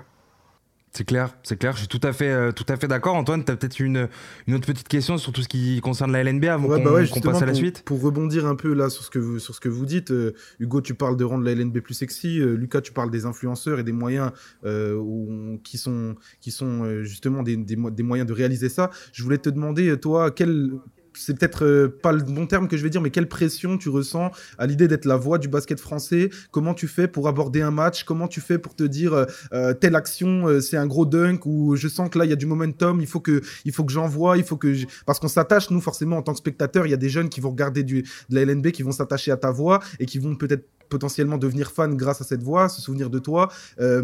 comment tu perçois tout ça et, quelle responsabilité tu ressens quand, tu quand attaques le, le, le d'un match?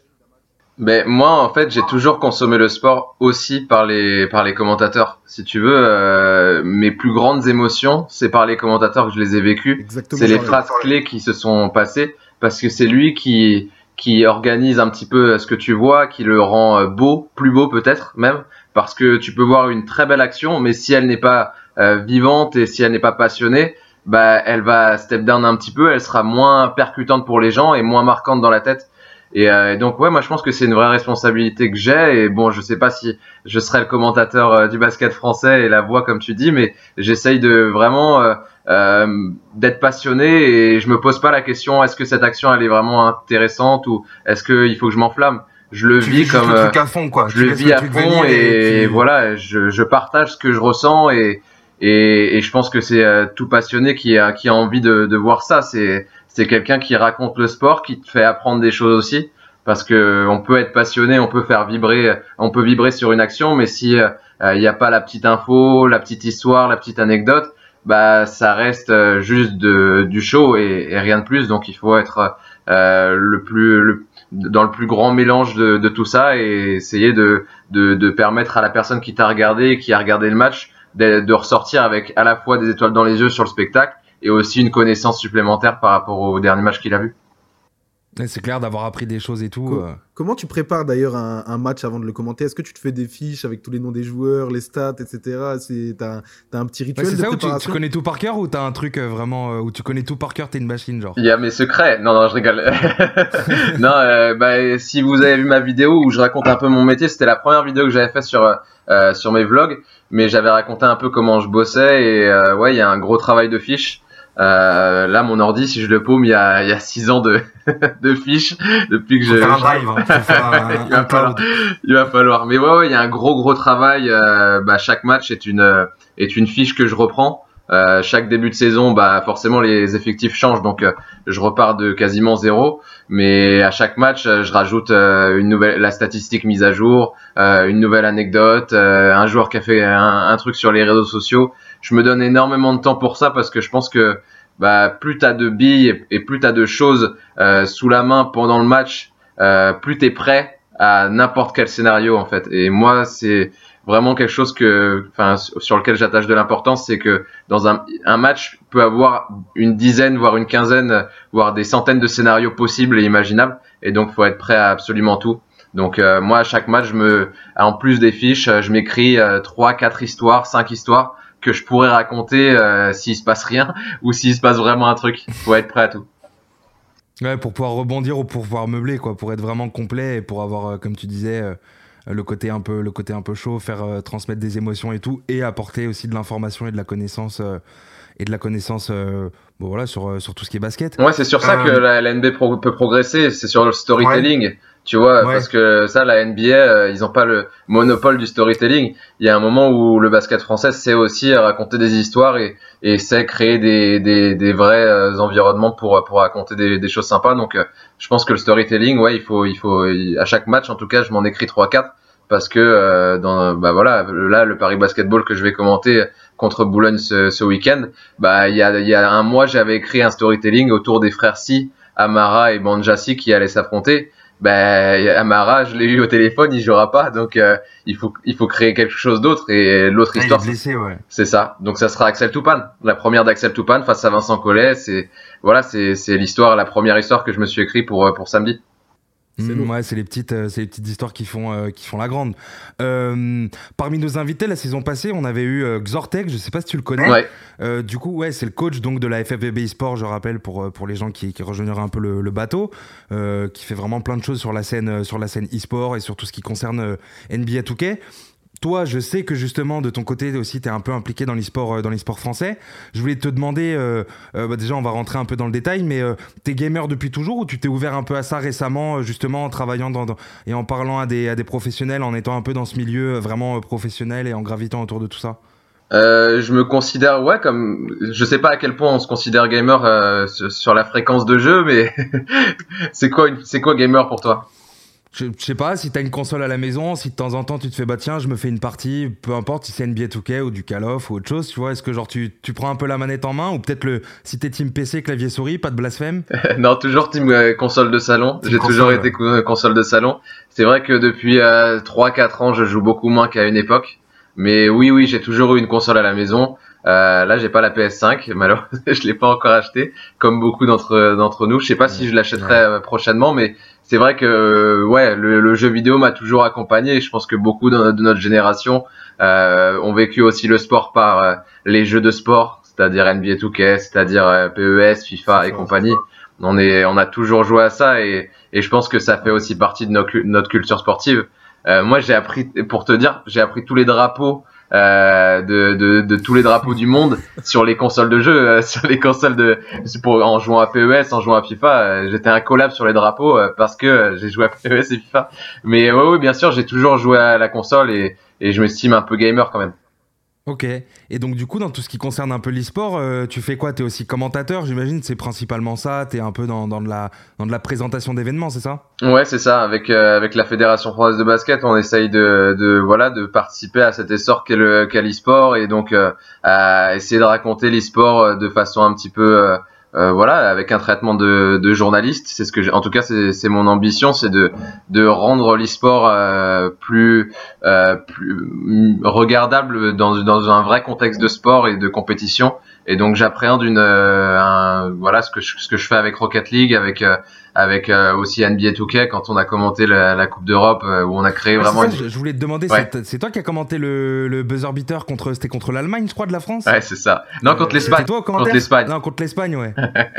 ouais, ouais, c'était moi, ouais. C'était moi au commentaire, ouais, parce que il y avait, on avait fait l'équipe de France, on avait fait une vraie sélection, etc., avec les meilleurs joueurs français. Et euh, bon, ça, on n'a pas fini champion d'Europe, mais euh, mais on a accompagné cette équipe et on a commenté les matchs avec euh, avec Blacky God Game notamment et puis les sélectionneurs qui étaient de passage aussi et, et Max. Et donc c'était un c'était un vrai beau moment. En plus, l'équipe de France bat l'Espagne sur un buzzer et et ça m'a fait vraiment penser à Thomas Hurtel sur le coup. Je l'ai, je l'ai, je l'ai raconté comme ça. bah oui, c'est ça qui m'a, qui m'a tué. Et, euh, et ouais, et après du coup, c'est quoi On perd contre la Turquie, il me semble, en fin, en. On, perd contre même euh, de mémoire l'Allemagne, parce que je crois qu'on perd contre l'Allemagne euh, sur un match, euh, sur ah un, un nouveau match. Ouais, c'est ça, c'est ça. Et donc, euh, et donc ouais, et, et et donc, on, on, bon, on le sait, enfin, j'explique un peu pour les gens qui savent pas, mais il y a, y, a, y a, une NBA 2K League, donc euh, du côté des, du côté des ricains, donc l'équivalent de la NBA, mais en gros euh, euh sur 2K. Donc, en gros, c'est le mode carrière où chacun contrôle un joueur, donc il y a cinq joueurs par, euh, par équipe et chacun joue un peu à son poste et ils font leur tambouille comme ça. et globalement, l'e-sport, ça se joue soit sur ce mode-là, soit sur le mode My Team ou l'équivalent de FUT, en fait, c'est ce qui va parler à le plus de gens mhm. sur, sur 2K. C'est peut-être une question un peu tough pour toi, je sais pas trop, mais comment, euh, un peu comme, ce que, comme la question que je t'ai posée tout à l'heure pour, euh, pour euh, la comparaison entre la LNB et la NBA, comment tu penses qu'en Europe on pourrait s'organiser pour rendre l'e-sport aussi de son côté plus accessible par rapport à une NBA 2K League? Tu sais qu'il y a déjà un peu, bah déjà des moyens financiers, des moyens techniques, des moyens logistiques, des moyens humains et tout. Et puis il y a la marque, tu vois. C'est-à-dire que c'est pas pareil d'être joueur NBA 2K League, tu vois. T'as le, as le petit logo NBA, c'est affilié, tu joues pour une franchise, donc potentiellement tu peux jouer pour les Lakers ou, ou pour, pour Boston, ou enfin voilà, pour, pour des franchises comme ça. Euh, comment en Europe on peut, on peut, on peut se débrouiller pour euh, démocratiser un peu la scène 2K qui, moi j'ai l'impression qu'il y a un peu quand même. Euh, enfin qui historiquement, vu que le basket est moins suivi que, d'autres sports, a toujours été un peu en dessous, mais pour rééquilibrer un peu le, truc par rapport à la 2K League, qui elle aussi de son côté a tendance un peu à s'étendre. Il me semble qu'il y a une équipe dont le siège est, je crois, en Chine. C'est les, il y a une, il y a une équipe là qui a été introduite cette année, c'est euh, Team Ducks. Euh, Mastour d'ailleurs en fait partie, euh, qui, est, qui est au Mexique. Donc on a une NBA d'un côté qui s'étend parce que c'est le côté gaming, ils n'ont pas ces problèmes de faut voyager et tout. Comment on fait en Europe pour concurrencer un peu ça en, en termes d'e-sport? Euh, je pense qu'il faut le, le, structurer. Ça passera par une vraie organisation collective. Euh, tu vois, quand la Fédé organise un truc, bah, c'est tout un, un ensemble qui, qui, qui, se rassemble autour d'une unité. Et donc, euh, forcément, euh, l'équipe de France, elle a été suivie parce que il y avait une structure qui était importante et, et c'était assez facile à, à suivre. Euh, je pense qu'aujourd'hui, pour l'instant, ça va un peu partout. Il y a des, des tournois qui s'organisent d'un côté, euh, il y a une autre, une autre entité qui organise ses propres tournois, il y a des tournois régionaux et, et on s'y perd un petit peu. Et euh, je pense qu'il faut vraiment hiérarchiser avec euh, euh, une Coupe d'Europe, une Coupe de France, un, un, truc un peu comme ce que, fait, ce que font les, les entités sportives aujourd'hui. après, pour moi, la médiatisation du, de l'e-sport passera aussi par rendre les joueurs d'e-sport le plus humain possible. Euh, mettre des visages sur euh, sur euh, leur leur personnage, leurs leurs joueurs et vraiment raconter des histoires autour de des joueurs eux-mêmes, pas de pas de de ce qui se passe sous nos yeux. Parce que si on regarde simplement du gaming comme ça, ça perd de ça perd en intérêt, je pense. Et euh, à partir du moment où tu prends un joueur et tu dis ah, lui un tel il, il joue depuis euh, depuis Paris et l'autre il joue depuis Saint-Étienne et il a une histoire avec ce jeu depuis X temps et il a gagné ci et il a gagné ça, bah tu crées quelque chose, tu crées une émulation autour de, du joueur et, et, de, et, de, et de la compétition. Et donc euh, voilà, moi je pense que ça passera aussi par là. Ok. Alors moi je vais peut-être casser un peu l'ambiance Touquet, mais je voulais te poser une question. Euh, pour, conclure un peu ce magnifique échange, tu as parlé des Warriors en, début d'interview, euh, tu es fan de Boston, donc là ça se passe pas super bien.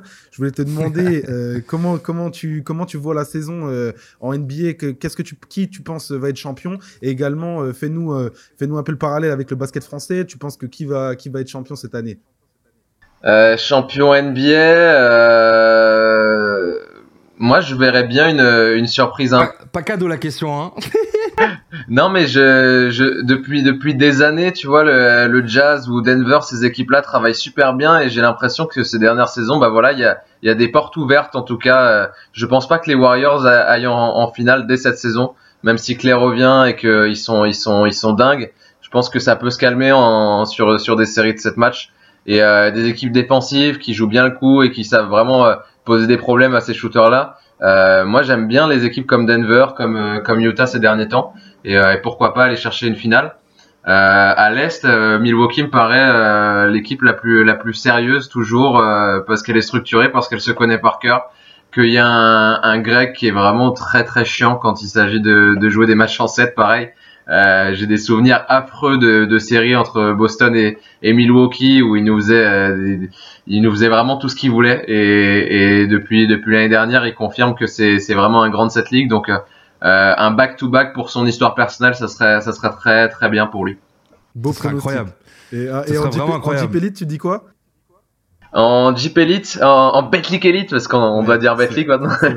euh, en Betlic Elite, euh, écoute, j'avais j'avais j'avais mis un petit billet sur Monaco parce que je trouvais que cette équipe euh, s'était vraiment renforcée de dingue cette année. Avec euh, voilà, ils ont fait un recrutement dingue parce qu'ils prennent à la fois le meilleur marqueur du championnat en Duzic, le meilleur passeur Paris Lee, euh, le, un des meilleurs joueurs en Europe euh, qui, qui, qui cartonnait aussi à Brooklyn. Donc, euh, donc voilà, c'est des, des, joueurs comme ça qui, qui, qui ont renforcé l'équipe, mais, mais de, depuis le début de saison, en tout cas, je les trouve pas, euh, pas aussi forts et aussi euh, impitoyables en, en, sur la scène française en tout cas. Donc, euh, écoute, euh, pour l'instant, j'ai pas d'équipe qui m'a le plus impressionné pour l'instant. franchement, j'adore ce que fait Pau, j'adore ce que fait ce que fait Limoges en ce moment aussi mais j'arrive pas pour l'instant à déceler le, le champion quoi. L'Asvel par exemple l'année dernière ils ont mis du temps à vraiment euh, se trouver et à devenir euh, très sérieuse. Donc euh, pour l'instant l'Asvel et Monaco sont très concentrés sur l'Euroleague et pas encore assez sur le championnat. Donc je me, je me, je me donne quelques semaines et quelques voilà peut-être un mois ou deux pour vraiment me, prononcer sur l'équipe de, de Elite. Ok, bah c'est une excellente, une excellente réponse.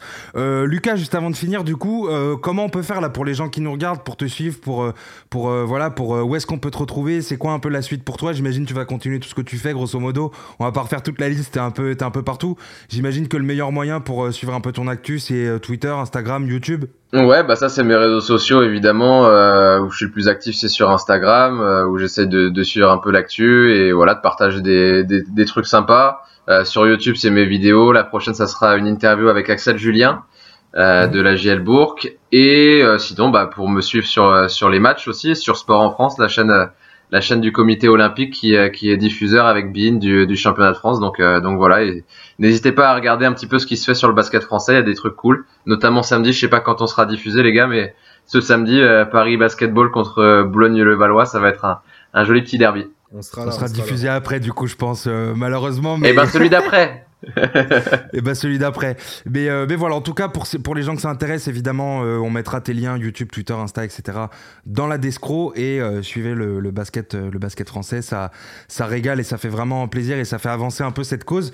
Lucas, merci beaucoup d'avoir d'avoir pris de ton temps pour, pour cette interview. C'était vraiment très cool. voilà, qu'est-ce qu'on peut te souhaiter de, de, continuer de tout cartonner et de t'éclater dans tes projets?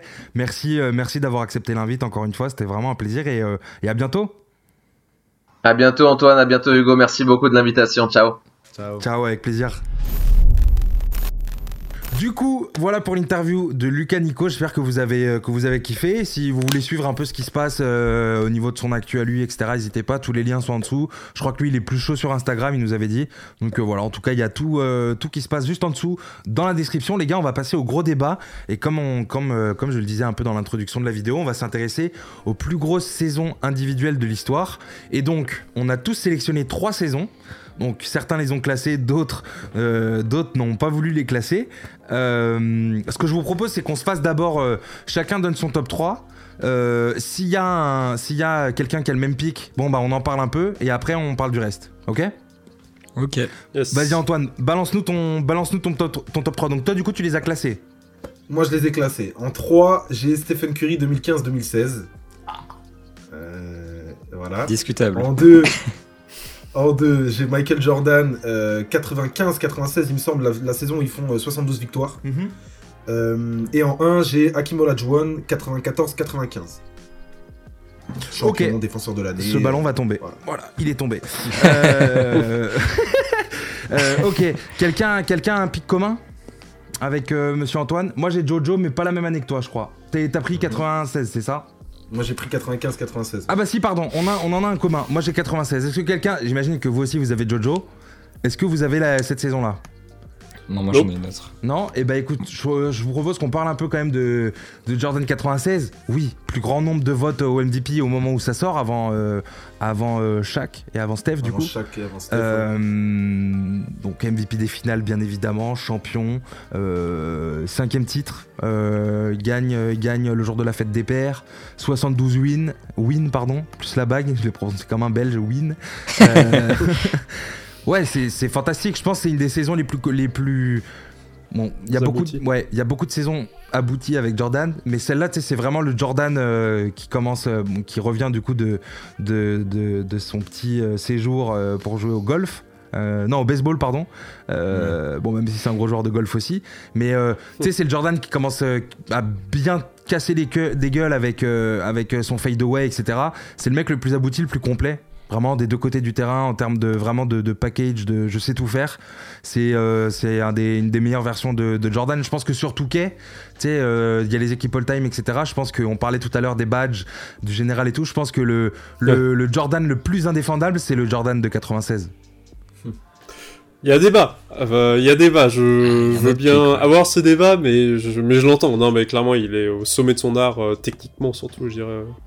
Et puis, notamment sur le shoot, en fait. Un petit peu Ouais, c'est ça. Il y a, déjà, c'est sa meilleure saison au shoot à 3 points. Il a, il est à.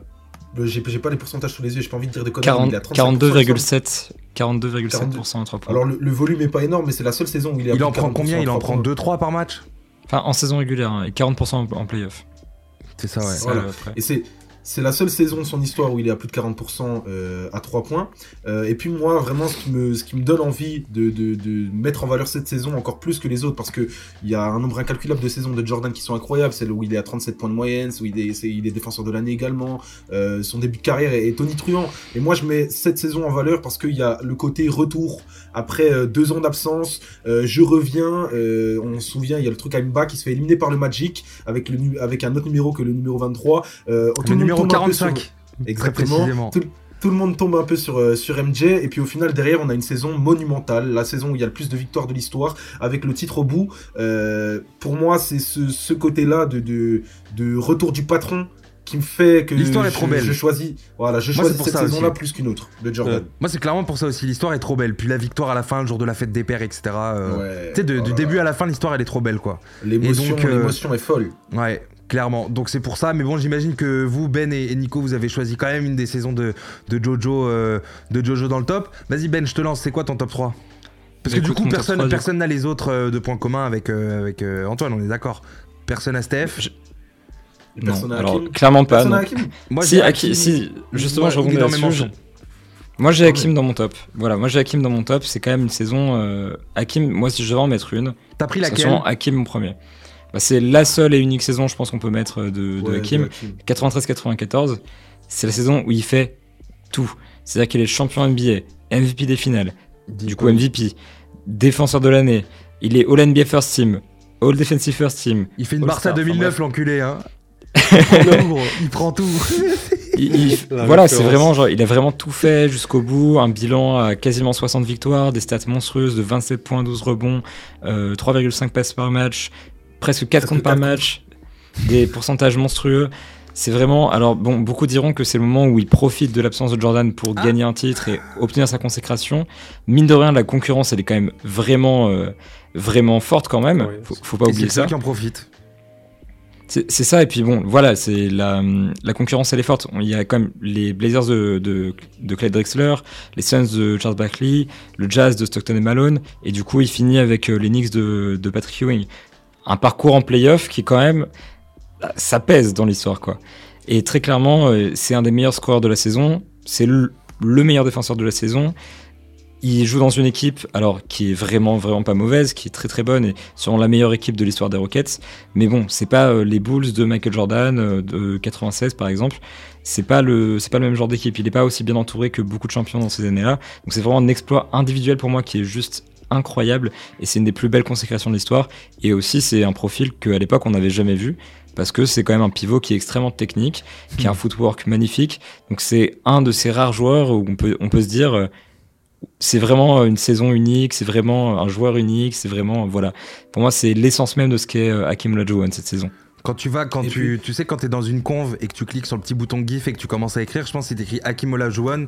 Je pense que les dix premiers GIFs, tu sais, c'est le l'espèce de move qu'il fait sur Patrick Ewing où il le fait sauter deux fois ou sur David Robinson, tu vois. C'est des trucs où il, met des petits dream shake, euh, des petits. Euh, c'est juste le cauchemar, quoi. Tu vois, c'est l'enfer. Et je suis d'accord avec toi sur le fait que, vas-y Antoine, je te, je te file après la, la gonfle, mais c'est vraiment le truc où on dit souvent, bah ouais, mais il a gagné, euh, il a gagné quand Jordan n'était pas là. N'empêche qu'il y en a qu'un qui a gagné quand Jordan n'était pas là. En tout cas, entre les deux les deux triplés, c'est lui il l'a fait deux fois. Et, et sans All-Star dans son équipe. C'est ça, et il n'avait pas la même équipe, c'est-à-dire qu'aujourd'hui, euh, enfin, moi, le seul teammate de lui dont je me rappelle, c'est euh, Kenny Smith, Kenny the Jet Smith, qui aujourd'hui fait des émissions avec euh, Shaq et avec, et avec Charles Barkley. Et, et c'est clairement un supporting cast qui, bah, qui, qui était vraiment pas forcément le meilleur supporting cast pour gagner des titres, tu vois. Il l'a fait. Et, et l'histoire, l'histoire aussi est magnifique et ouais, techniquement juste trop fort. Euh, un mec comme ça, de cette taille, de cette dimension physique, faire ce qu'il faisait sur le terrain, c'est quand même assez ouf, quoi.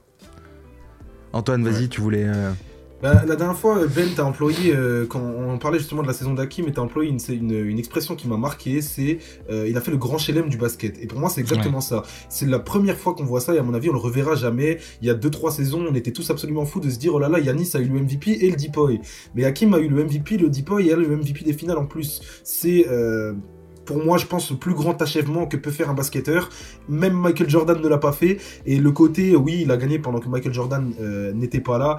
Moi, je suis désolé, on peut, on peut remixer l'histoire autant qu'on veut. Euh, ça reste un titre. Euh, est-ce que là, maintenant, dans 20 ans, quand les Lakers auront gagné le titre dans la bulle, on dira oui, oui, mais c'était un titre dans la bulle, astérisque. Non, non, il n'y a pas d'astérisque. Je serai là, je, serai là pour, je serai là pour défendre le steak, gros, t'inquiète pas je sais, je sais, je te fais confiance. Et donc pour moi, euh, Michael Jordan a pris sa retraite. Euh, l'histoire en plus, euh, le script, pour moi, c'est assez beau justement de se dire, bah tiens, Michael Jordan part, Hakim gagne sans aucune contestation possible et il détruit la concurrence. Il détruit Shaq, il détruit David Robinson. Pour moi, l'histoire est belle et c'est pas le, le, fait que Michael Jordan ne, ne soit pas là qui va enlever quoi que ce soit à ce titre que je trouve magnifique.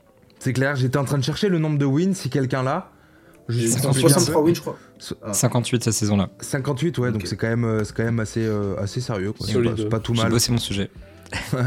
ok, euh, c'est à qui là? Où est-ce qu'on en est Ben, du coup, t'avais donné les 3 Non? Ah, Du coup, j'ai pas donné les 3. Donc, ouais, effectivement. Alors, moi, j'avais une autre saison de, de Jordan, c'était 90-91. Je sais pas si là encore il y a un point commun, peut-être avec Nico.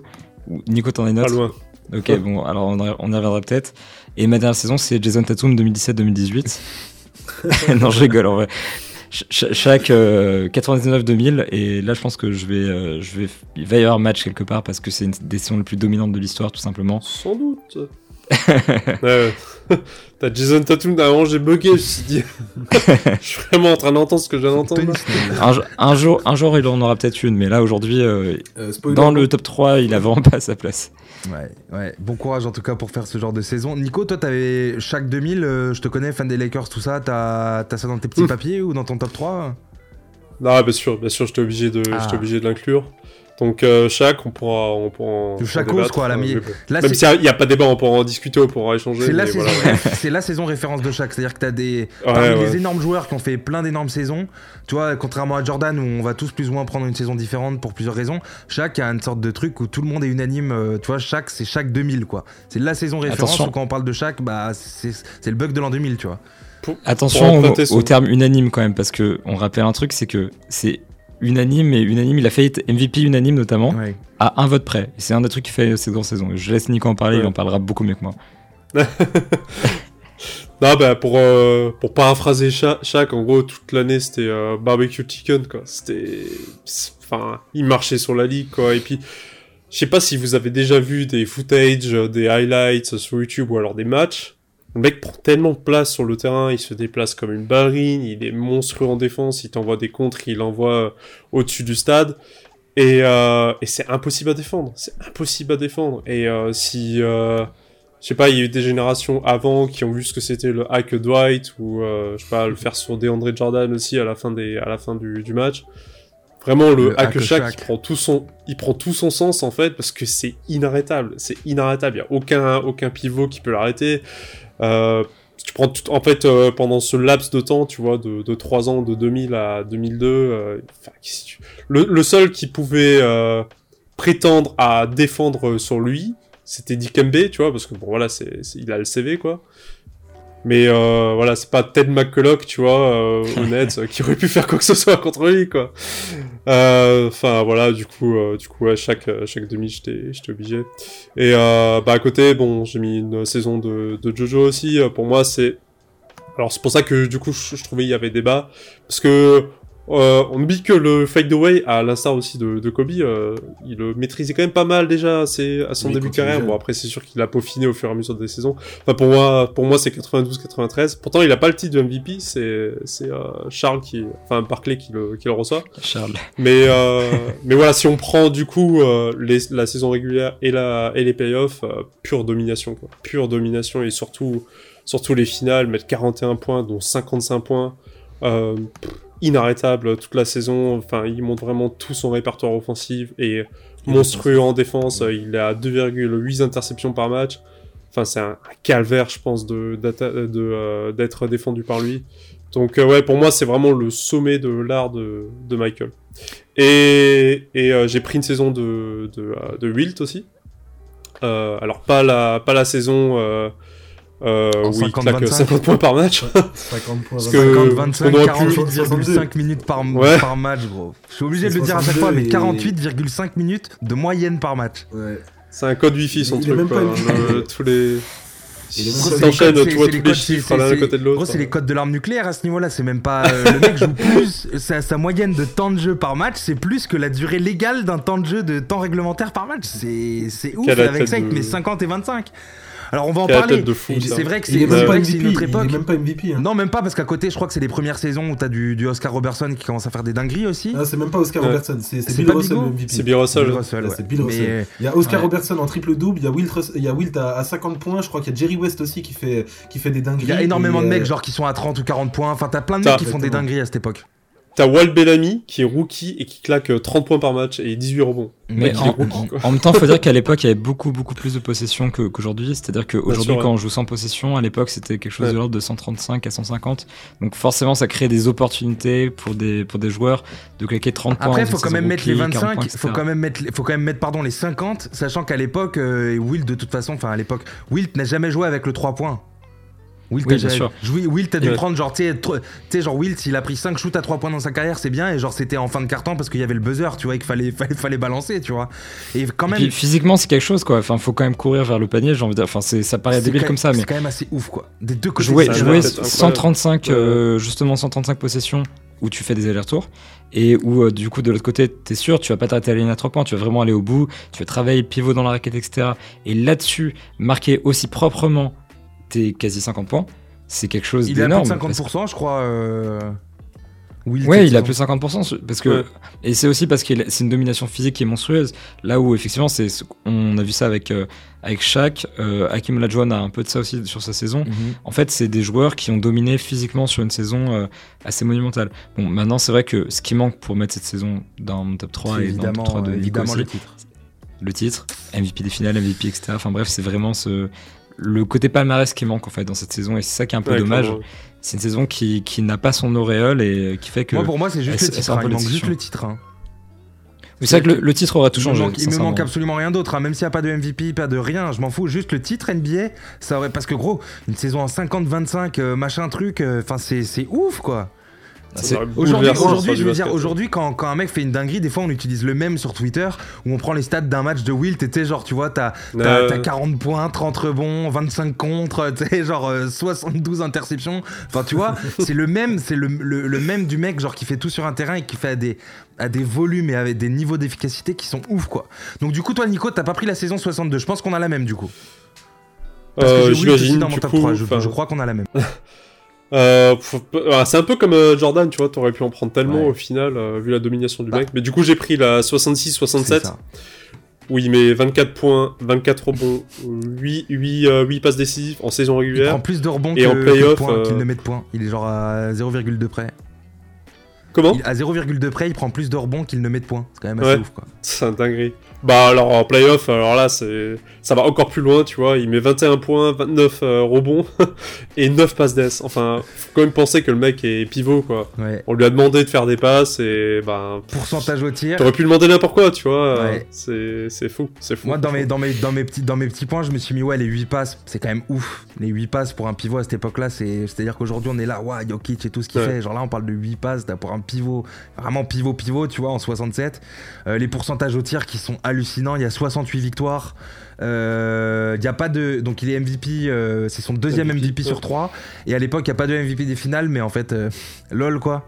Tu vois Même pas eu débat. Donc évidemment ils ont le titre. Donc et donc du coup moi c'est pour ça aussi c'est parce qu'il y a le titre et parce qu'en fait quand on parle de en fait quand quand, quand je savais qu'on allait faire ce truc là je savais pas encore où etc mais je savais qu'il y aurait Wilt parce que en termes de, bah, de saison individuelle, enfin Will, tu vois, t'es obligé de le mettre, es obligé de le mettre quelque part. Et j'étais obligé de prendre une des saisons, il y a le titre. Et celle-là, c'est la saison la plus ouf sur une des saisons, il a le titre. En plus, il est MVP et tout. Moi, je suis pas d'accord avec toi sur le fait que tu es obligé de prendre Will parce que euh, tout à l'heure Ben évoquait les raisons pour lesquelles il prenait pas Will, justement manque de palmarès, etc. Moi, il y a aussi le côté où on joue dans une NBA qui est clairement différente. Moi, quand je prends, quand je vais classer les, saisons individuelles. après, Ben, il disait ça pour la saison 67 précisément. 62, pardon, parce qu'il y avait rien. Mais quand, quand je ah. vais. Quand je vais Après, j'ai d'autres mecs devant, devant cette saison. J'avoue que moi, cette saison de Wilt, elle est pas dans mon top 5, euh, je pense. C'est dur à dire, mais voilà, c'est vrai que, comme dit Antoine, c'est pas la, la même NBA, en fait c'est pas la même NBA, on a des, des, joueurs qui sont nettement moins athlétiques, on a une NBA à 8 équipes, et lorsque moi je vais classer les saisons individuelles des, des joueurs, les, plus grandes saisons, j'ai besoin de prendre euh, des, saisons où la NBA le, est à son paroxysme, et la, la, compétition est à son paroxysme. Mais je pense que euh, lorsque c'était l'époque de Wilt, je pense pas que c'était le cas, même si euh, le, le, bonhomme est fou, les stats sont folles, et, et, voilà, je j'ai pas envie de réduire les accomplissements de Wilt, mais c'est obligé en plus il s'est quand même fait euh, niquer sa carrière par euh, Boston et par Bill Russell qui avait quand même une équipe de fous malades gros qui lui ont barré la route un nombre de fois incalculable en playoff. Et bah, euh, même si c'est une autre NBA même si c'est pas le même niveau physique athlétique technique même si à l'époque il y avait genre trois équipes et demie et qu'en fait tu gagnais en 4 matchs et t'étais champion NBA enfin j'exagère évidemment mais ce que je veux dire par là c'est que même avec tout ça le mec, tout ça, ça t'hallucine quand même plus que des saisons folles dans une NBA plus classique ben ouais. moi, en tout bah, cas, ce genre de saison de Wilt, moi, je les place par exemple devant la saison de, de Curry pour euh, enfoncer le, le clou. Mais euh, non, non, c'est vrai que voilà, c'est pas la même NBA. Il y a plein de trucs qui font que. Mais bon, il faut rendre à César ce qu'il y a à César. Ce qu'a fait Wilt Chamberlain pendant toute sa carrière, c'est vraiment quelque chose de statistiquement, sportivement. Enfin, tous les adjectifs que vous voulez, c'est fou. C'est juste incroyable ce qu'il a pu produire sur le terrain. Et euh, je suis content que quelqu'un, d'ailleurs deux personnes du coup, et Will dans leur classement parce que clairement on pense saison individuelle, on pense performance, on pense Will Chamberlain. c'est ça le raisonnement en fait. C'est pour... Moi c'est pour ça tu vois que, que, je le mets et du coup voilà 67 pour, euh, pour euh, MVP et, euh, et champion et MVP des finales si ça avait existé. Nico t'as balancé tes trois du coup? Yes. Et eh ben, je vais compléter. Du coup, on a parlé de, j'ai parlé de Will 67 avec Nico, j'ai parlé de Jordan 96 avec avec avec Antoine. Et du coup, moi, mon troisième, c'est LeBron 2013. Pareil, LeBron dans le genre, on aurait pu prendre plein de saisons, bah on est clairement dedans. Pourquoi je prends LeBron 2016 Parce que c'est le LeBron prime, genre vraiment prime, prime, tu vois, de, LeBron, physiquement, dans le jeu, etc. 27 euh, wins d'affilée, il me semble, avec le hit, un bon, petit record. 66-16 euh, en termes de bilan, MVP de saison régulière, MVP de saison, MVP des, finales. Il bat les Spurs. Euh, c'est la, meilleure année de LeBron version LeBron hit et je pense, athlétiquement et techniquement, je pense que c'est une des versions. Alors, c'est peut-être pas le LeBron le plus intelligent parce que ces joueurs-là, tu vois, les, les, les Jordan, etc., c'est des mecs qui tu vois malheureusement plus le temps passe plus ils deviennent ils deviennent euh, matures dans leur jeu mais plus les qualités physiques euh, baissent tu vois c'est un peu ce truc là et donc là LeBron c'est le pic je pense où il est euh, tu vois où les deux où le côté intellectuel du, du, jeu et le côté physique se rejoignent et sont au plus haut et Et je pense que c'est le LeBron le plus instoppable, le plus instoppable physiquement, tu sais, le plus chiant, quoi. Genre à défendre. Bah déjà, c'est plus efficace parce que c'est un jeu. Enfin, cette saison-là, statistiquement, je suis un gars de stats, je suis un nerd. C'est 60% à 2 à deux points et c'est 40% à 3 points. 40% à 3 points. C'est vraiment genre, il, est passé. il, lui, manque les pourcentages au lancer franc pour être, pour être, pour être fou, quoi. C'est ça, et puis en fait, il, il a beaucoup évolué à ce moment-là parce qu'il sort de ses échecs euh, face au, beaucoup aux Spurs quand il était avec les, avec les Cavaliers où justement on l'enfermait dans cette boîte de il peut pas tirer à trois points. Effectivement, il est sorti de cette, euh, comme dit Antoine, de ce truc où il a perdu contre les Mavs à son arrivée à Miami. Là, c'est son deuxième titre consécutif. C'est vraiment la consécration de LeBron James. Là, il a gagné deux, deux titres consécutifs. Il est efficace comme quasiment jamais. Il est défensivement euh, à son prime. Il est physiquement et mentalement pareil. Bon, euh, LeBron James, c'est un joueur qui a un prime sur 15 ans, mais il est, il est vraiment genre franchement, pour, un, pour quelqu'un qui aime les stats comme moi, cette saison de, de LeBron James, c'est une pépite. C'est moi, elle est juste en quatrième de mon classement en fait, parce que c'est une magnifique saison. Euh, et euh, on parlait de MVP unanime, euh, on n'en a pas parlé pour Curry, mais bon, voilà, c'est pour ça que, que qu'Antoine le met là. On en a parlé vite fait pour chaque, qui était à un vote d'avoir le MVP unanime mhm. et qui est toujours prêt à, à, traquer le gars. Bah, c'est ça, LeBron est passé à un vote aussi d'être le MVP unanime. Pour un journaliste new-yorkais qui a voté pour Carmelo. Faut le dire quand même. Hein. Il y, a il y, a toujours des gars comme ça. Et bon, LeBron le, le, prend moins personnellement que, que Shaq et ne sera pas du genre à aller le suivre chez lui, l'attendre euh, la nuit dans sa voiture avec euh, un pied de biche. Mais euh, voilà quoi, c'est ça se pose là comme saison. C'est vraiment un moment où unanimement, LeBron James était le joueur le plus dominant de la NBA et c'est une des saisons les plus dominantes de la NBA, ça c'est sûr et certain. D'ailleurs, si je me trompe pas, il est deuxième au Depoy derrière Marc Gasol, je crois et euh, il aurait totalement pu, euh, pu euh, glaner le trophée. Hein. Parce qu'en plus, il est first team All NBA et Marc Gasol est, deuxième All Team NBA. c'est vrai que c'est la, version de bonbon qui, c'est la version de bonbon qui défend le plus. Hein. Mmh, clairement. Mais moi, si on parle de LeBron, c'est vrai que je pense que c'est sa meilleure saison individuelle parce qu'il y a tout. Euh, moi, j'ai juste envie de mentionner quand même 2018. Vas-y, on va faire des mentions, ouais. Vas-y. Ce run de playoff de 2018. Bah, après, on va quand même parler de Curry parce que j'ai un petit débat à avoir avec Ben. Mais, euh, mais euh, ce run de playoff de 2018 avec les Cavs où il est absolument tout seul. Et bah, personnellement, c'est le run de playoff le plus incroyable que j'ai vu de mes propres yeux. Je pense avec celui de Kawhi, mais celui de LeBron était encore plus exceptionnel parce qu'il y a, t'as la notion vraiment de, de, de, d'il est seul. Il a personne dans son équipe. Il a Kevin Love et c'est tout. Et encore, c'était un Kevin Love pas très très flamboyant.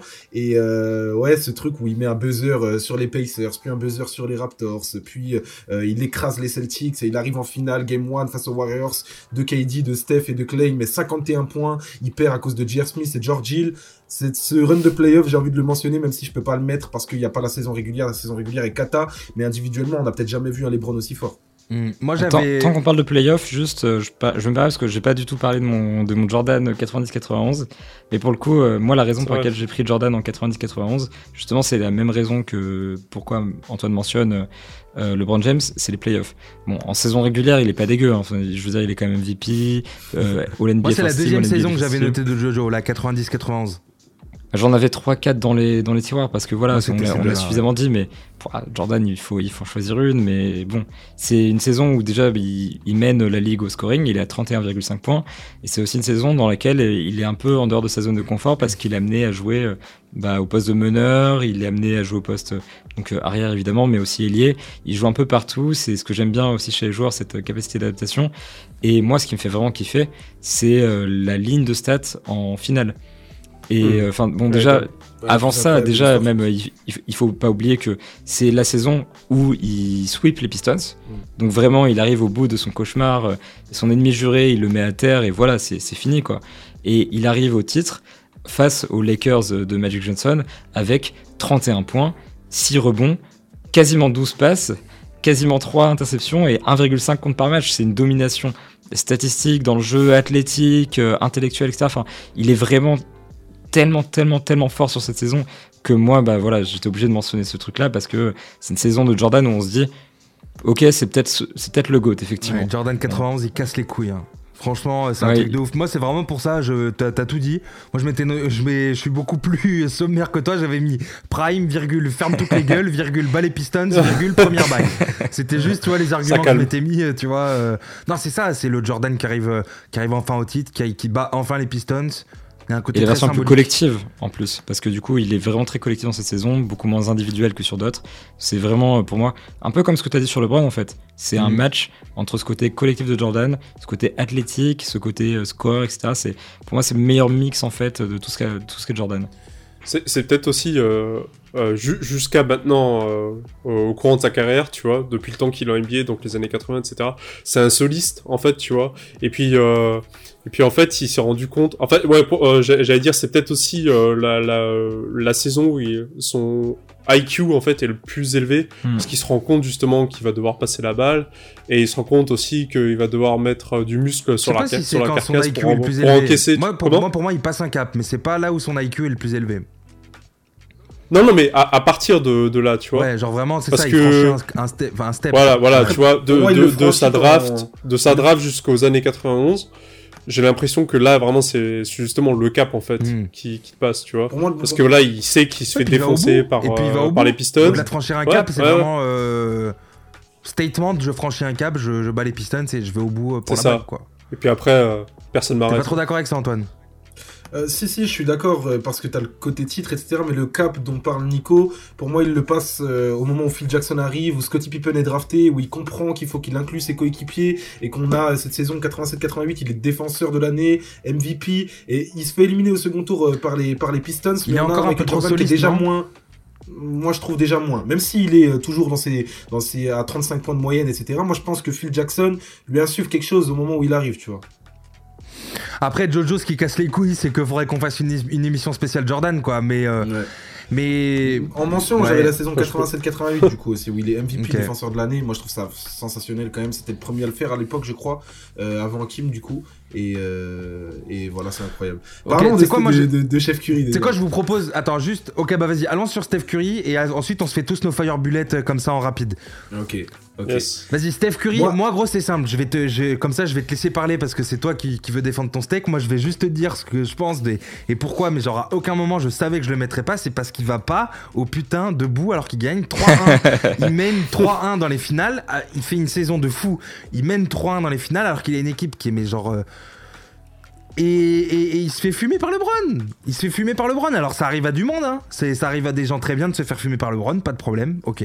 Mais t'as pas le droit de perdre 3, de, de perdre des finales quand tu mènes 3-1. C'est pas, pas après la saison que tu viens de faire. Ça, ça existe pas. C'est pas possible. C'est pas possible. Écoute, c'est peut-être un blasphème, mais le, numéro 3 de. Oh, c'est pas un blasphème, hein. Attention. Enfin, le numéro 3 de meilleure saison all-time est également un, peut-être numéro 3 ou top 3 des plus grands chocs all-time. Euh, top 1 même, hein, il y a moyen, mais. sûrement top 1 de, de, plus grands chocs all-time. Après, il euh, faut, faut, penser à Nick The Brick aussi et 4 lancers euh, ratés d'affilée. Mais, mais pour moi, je suis obligé de le mettre dans mon podium déjà parce que j'ai vécu cette saison. Toutes les autres saisons dont on a parlé que ce soit Shaq, que ce soit Michael Jordan, que ce soit Hakim, etc. On les a pas vécus. Moi, j'ai vécu le hit check sur 82 matchs de Steph Curry où on a un, joueur absolument dingue qui nous met des, shoots à 3 points du milieu de terrain, tout rentre en 50, 40, 90. 73 victoires. Euh, on avait, on a ce truc où il démarre la saison avec 24 victoires d'affilée. Tout le monde se demande est-ce qu'ils vont pouvoir faire le record, est-ce qu'ils vont pouvoir faire le record? Ils le font. Et, euh, et, au final, t'es à un match du titre. Alors oui, euh, oui, oui, oui, il y a un choke 92-89, t'es à 3 points du titre. Ah oui, oui, il y a un choke, oui. Non mais ça, je le conteste pas, je le conteste pas, je viens de te dire, c'est peut-être, c'est peut-être top. Mais alors en fait, regarde, quoi, je te, je, te, je, te pose, je te pose juste une question. Je te pose juste une question. Du coup, pour pourquoi, selon toi, et vraiment ça m'intéresse, euh, j'imagine déjà un peu ta réponse, mais pourquoi, selon toi, Steph Curry 2016, ça passe devant Wilt 67 je veux bien que tu me dises parce que Wilt il va au bout, il a des stats de fou, euh, il fait pas, tu sais, dans son style, il fait, il fait, il fait une saison de fou dans son genre à lui. Mhm. Il va au bout, il gagne la bague. Et donc pourquoi tu mets pas Wilt 67 euh, Donc c'est vraiment encore l'argument de euh, c'est une autre NBA bah déjà c'est une autre NBA, ça c'est l'argument ah, en défaveur de Wilt, mais j'ai trois arguments en faveur de Steph. Le premier c'est peut et peut-être que vous allez pas être d'accord avec moi, mais honnêtement, de toutes les saisons dont on a parlé, peut-être que moi je pense que la saison de Steph c'est la plus spectaculaire. En termes juste de spectacle, en termes de. Tu te lèves de ton siège chaque soir, t'es choqué de ce qui se passe. Euh, Michael Jordan, chaque quand même. Peut-être. En termes de spectacle, moi en tout cas, subjectivement, c'est ce qui me plaît le plus. la saison de Steph, j'ai jamais hein, autant halluciné. Showtime de ouf. Deuxième, non, moi, je te euh, deuxième Showtime le vrai, gros. Le Showtime. Et puis on n'a pas vécu de Jordan. On parle de spectacle, euh, gros. Le, on a pareil, on n'a pas vécu dans les dans les années. Euh, c'est vrai, c'est vrai. Mais, le du coup, moi, euh. moi, je parle de ce que de ce que j'ai vécu aussi. C'est obligé quand je vais quand je vais faire un classement de mes saisons qui sont les plus incroyables selon moi. Deuxième raison pour lequel pour laquelle je mets Steph Curry, c'est parce que cette saison est l'avènement de la révolution du 3 points qui va ensuite suivre toute la NBA sur une décennie entière. On est en 2022 aujourd'hui. Il n'y a pas une seule équipe qui prend moins de 30 points par match, de 33 points par match, tu vois. Et ça, jamais de la vie ce serait arrivé sans Stephen Curry et sans cette saison où, il est à son apex du 3 points et où il, va euh, euh, absolument euh, niquer toutes les conventions. Excusez-moi du terme, c'est vulgaire. Il va casser toutes les conventions. Il va casser les barrières. Il va casser la ligue. Pour ce côté-là, pour moi aussi, il, il rentre dans l'histoire. Et ensuite, numéro 3, bah, 73 victoires, 30 points de moyenne, saison unanime, 50, 40, 90. c'est pour ces trois raisons-là que, que, que moi, il fait le cut. Après, il manque la bague et c'est pour cette raison que jamais de la vie il peut aller plus loin. jamais de la vie il pourra aller plus loin que, la troisième place. Je me sens obligé de prendre la parole parce que je, je vanne Antoine depuis le début. Et donc euh, il faut que j'explique pourquoi je vanne Antoine depuis le début. Et euh, moi je suis d'accord, j'ai considéré euh, Stephen Curry dans mes trois meilleures saisons, dans le sens où quand on m'a annoncé le thème, je me suis dit ah, Stephen Curry 2016. Effectivement, on l'a vécu. C'est vrai que c'était une très très grande saison. C'est la saison avec le plus de wins de l'histoire de, de l'NBA, tout simplement. le seul MVP unanime de l'histoire. C'est une saison statistiquement folle. Offensivement, c'est une des plus grandes saisons de l'histoire, si ce n'est la plus grande saison de l'histoire. C'est la révolution. Il y a plein d'arguments et tout. Mais effectivement, bon, je vais pas revenir sur le choke, qui manque la bague, etc. Moi, ce qui manque vraiment, en réalité, c'est la défense. Parce que tous les gars qu'on a mentionnés jusqu'ici, que ce soit bah, surtout Hakim Olajuwon évidemment qui est aussi Deepoy, je pense à Michael Jordan du coup All Defensive First Team, chaque All Defensive Second Team et puis bon bah voilà c'est trois contre euh, en saison régulière et quasiment la même chose en playoff. Euh, tous les gars qu'on a mentionnés depuis le début, ou la plupart en tout cas, c'est des gros gros défenseurs, vraiment des gars qui impactaient le jeu des deux côtés du terrain et qui étaient monumentaux parce que euh, qui étaient monumentaux pardon parce que ils, euh, ils étaient phénoménaux je me perds dans les adjectifs là. Euh, parce qu'ils étaient monstrueux, voilà, c'est plus simple. En attaque, comme Steph, mais ils étaient surtout super impactants en défense. Et du coup, cet impact des deux côtés du terrain, c'est ce qui fait que pour moi, euh, c'est les deux critères qui, qui sont à prendre en compte pour la plus grande saison de l'histoire. C'est vrai que et du coup, le fait que Stephen Curry soit pas élite défenseur, pour moi, ça le vire de mon classement hmm. quasi automatiquement. C'est vrai que quand par exemple on parlait de la saison d'Akim Olajuwon, il y a un côté beaucoup plus euh, euh, le mec doit prendre ses responsabilités, le mec les prend et le mec les assume clairement des deux côtés du terrain. Alors je suis d'accord avec vous, après je vous trouve quand même sacrément sévère. Bon alors. Moi je te dis, moi c'est même pas pour ça. C'est vraiment l'argument qui C'est quand même la meilleure saison de l'histoire. C'est la meilleure saison de l'histoire. Tu vois, pour moi, c'est on est un peu obligé de sévère, super sélectif et tout. Et c'est pour ça, genre. Surtout c'est une super saison. Attends, moi, moi juste quand on dit, quand on dit meilleure saison de l'histoire et qu'on prend saison régulière plus playoff, ça veut dire que soit vraiment tu fais des trucs de, de, mais de, mais de folie. Et moi, dans, enfin, dans tous les mecs qu'on a cités, je crois, à part toi qui met Steph, euh, enfin cette version de Steph, il y a que des champions. Et pour moi, tu vois, c'est un truc, c'est le critère qui, tu vois, genre t'es obligé d'être champion pour être dans ce classement. Genre vraiment. Ouais, parce que c'est. Parce que c'est ça le truc. Sinon, tu vois, j'aurais mis, mis, Wilt 62, mais largement devant Wilt 67. Bah, je suis d'accord avec toi, t'es obligé d'être champion, en tout cas pour être premier ou deuxième. Je pense qu'ensuite, tu peux. T'es un bon bâtard, le tu, truc. Tu modifies le truc, tu me fais dire ce que j'ai pas dit et tu fais. Ouais, t'as raison. Mais Stephen Curry, pour moi, alors juste pour répondre à Ben sur le côté défense, alors oui, ok, on est d'accord, il est, il est caché tout au long de la saison par Draymond Green, par Clay, etc. Néanmoins, c'est pas un malus défensif, il est meilleur intercepteur de la ligue, c'est pas, euh, c'est pas, c'est pas, un, défenseur de l'année, quoi. C'est. Non, c'est pas un défenseur de l'année, mais mais c'est pas un malus défensif. Et je suis d'accord avec toi. Après, sur la bague, les gars, je, moi, il y a aussi le côté émotion qui fait que, que, que je place Steph en 3. Évidemment que, que si maintenant je dois te rendre le classement d'ESPN de la NBA officiel, je sais pas si je mets Steph en 3, mais comme c'est mon classement et que j'en ai rien à foutre, bah, je mets Steph en 3. Et parce que j'ai trop kiffé la saison. Maintenant, euh, j'ai lu un classement des 74 plus grosses euh, saisons individuelles de l'histoire par ESPN justement. Steph est pas dedans. Mais je, je, crois que dans leurs critères, il y a champion. Je crois qu'il y a champion dans leurs critères. Ah, dans les 74, dans les 74 premières. Je, je, pense qu'il y a le, je pense qu'il y a le critère champion dans le truc. Mais c'était juste pour okay. Après, on fera, un jour, on fera un classement des pires classements d'ESPN et puis là, on va, on va, on va bien. euh, hein, un, jour, un jour, ESPN fera un classement des pires classements de l'analyste. Euh, ah, je te jure. Les gars, on va passer au Fire Bullet. Vous savez quoi? Moi, je vais le faire en très très de speed. Du coup, sur les mecs, euh, sur les mecs qu'on n'a pas cités, j'avais Magic 87, Vengeance sur Larry Bird, 67 wins, des meilleures équipes all time. Vraiment, euh, vraiment ouf. Le Showtime, le vrai, pas, euh, pas celui de, pas celui de la baie, euh, la baie d'Auckland. Qu'est-ce que j'avais d'autre? LeBron, je reviens dessus vite fait. LeBron 2017. Toi, Antoine, t'avais dit 2018. Moi, 2017, il a 38 minutes par match à 32 ans. il est en, il est en 26-8-9. En playoff, il est à 33 points. c'est formidable. C'est le, plus gros temps de jeu de, toute la ligue hein, quand il a 38 minutes en 2017. C'est ça. Et pendant que, je sais pas si vous entendez la police, mais qui va chercher Antoine du coup pour son classement. J'ai euh, euh, j'ai George Mikan 49. Alors ça, aucune chance que vous l'ayez mis, mais George Mikan 49, il est rookie, il est à 28 points par match. Euh, meilleur joueur dès son arrivée, un des OG GOAT, genre vraiment le premier, le premier boss final de ouf des Lakers. Minneapolis Lakers à l'époque hein, avec les maillots MPLS là. il emmène les Lakers pour gagner leur première bague en 5 saisons. Voilà. leur première pardon, leur première des 5 bagues en 6 saisons. Donc voilà, mais pareil, c'est de la préhistoire. C'est vraiment, on est en 49, tu vois. Euh, mais voilà, George Mikan, euh, OG Goat. les anciens. OG Goat, ouais. Ouais, ouais, de ouf, c'est important de respecter l'histoire. Écoute, moi je te fais mes trois fairbullets euh, de manière liminaire comme toi. Euh, Cam de Jabbar, 70-71, 32 points, 16 ah, rebonds, 3 hein. passes, quasi 60% de, de moyenne. 66 wins, bon bah la victoire, MVP, All NBA First Team, enfin bref, vous connaissez le, la chanson, c'est un peu la base. Team Duncan 2002-2003, je voulais absolument saison Team Duncan. Bon, c'est une saison classique Team Duncan, c'est genre 25 points, 13 euh, rebonds, 4 passes, 3, 3 contre, champion NBA, MVP, MVP des finales, etc. Enfin, ça passe. C'est un peu le même genre de, délire, c'est une domination euh, physique, technique, enfin bref, c'est une petite domination comme on les aime. Et la dernière, c'est un mec qui était beaucoup moins dominant physiquement, mais il fallait qu'on le mentionne, ce qu'on n'a pas mentionné. Larry Bird, 85-86, mm. la plus grande euh, saison de Larry Bird à mon sens, où c'est un formidable score, très intelligent. Les stats sont là en fait, hein, mais j'ai même pas envie de les citer parce que c'est même pas ça qui compte. C'est le fait qu'il aille au bout, le fait qu'il soit euh, MVP des finales, MVP, le fait qu'il soit bon bah voilà champion euh, du, du, concours à trois points, qu'il soit iconique, qu'il soit aussi intelligent, qui en fait qui joue de ses adversaires comme ça. Et euh, un petit 50, 40, 90 en playoff, ça fait du bien. une des saisons les plus efficaces de l'histoire, une des plus grandes saisons offensives de l'histoire. Là, pour le coup, il n'y a pas le côté euh, vraiment défensif. Mais voilà, je me suis permis un petit écart. Non, Larry Bird, ça, Larry Bird, ça se tient dans, ce genre de classement. C'était hein. pas une mauvaise défense hein, quand même pour information. C'était quand même euh, peut-être sa meilleure saison défensive. Boston 86 au global, c'est quand même Boston 86, c'est chiant quoi. Allez voir un peu à droite à gauche.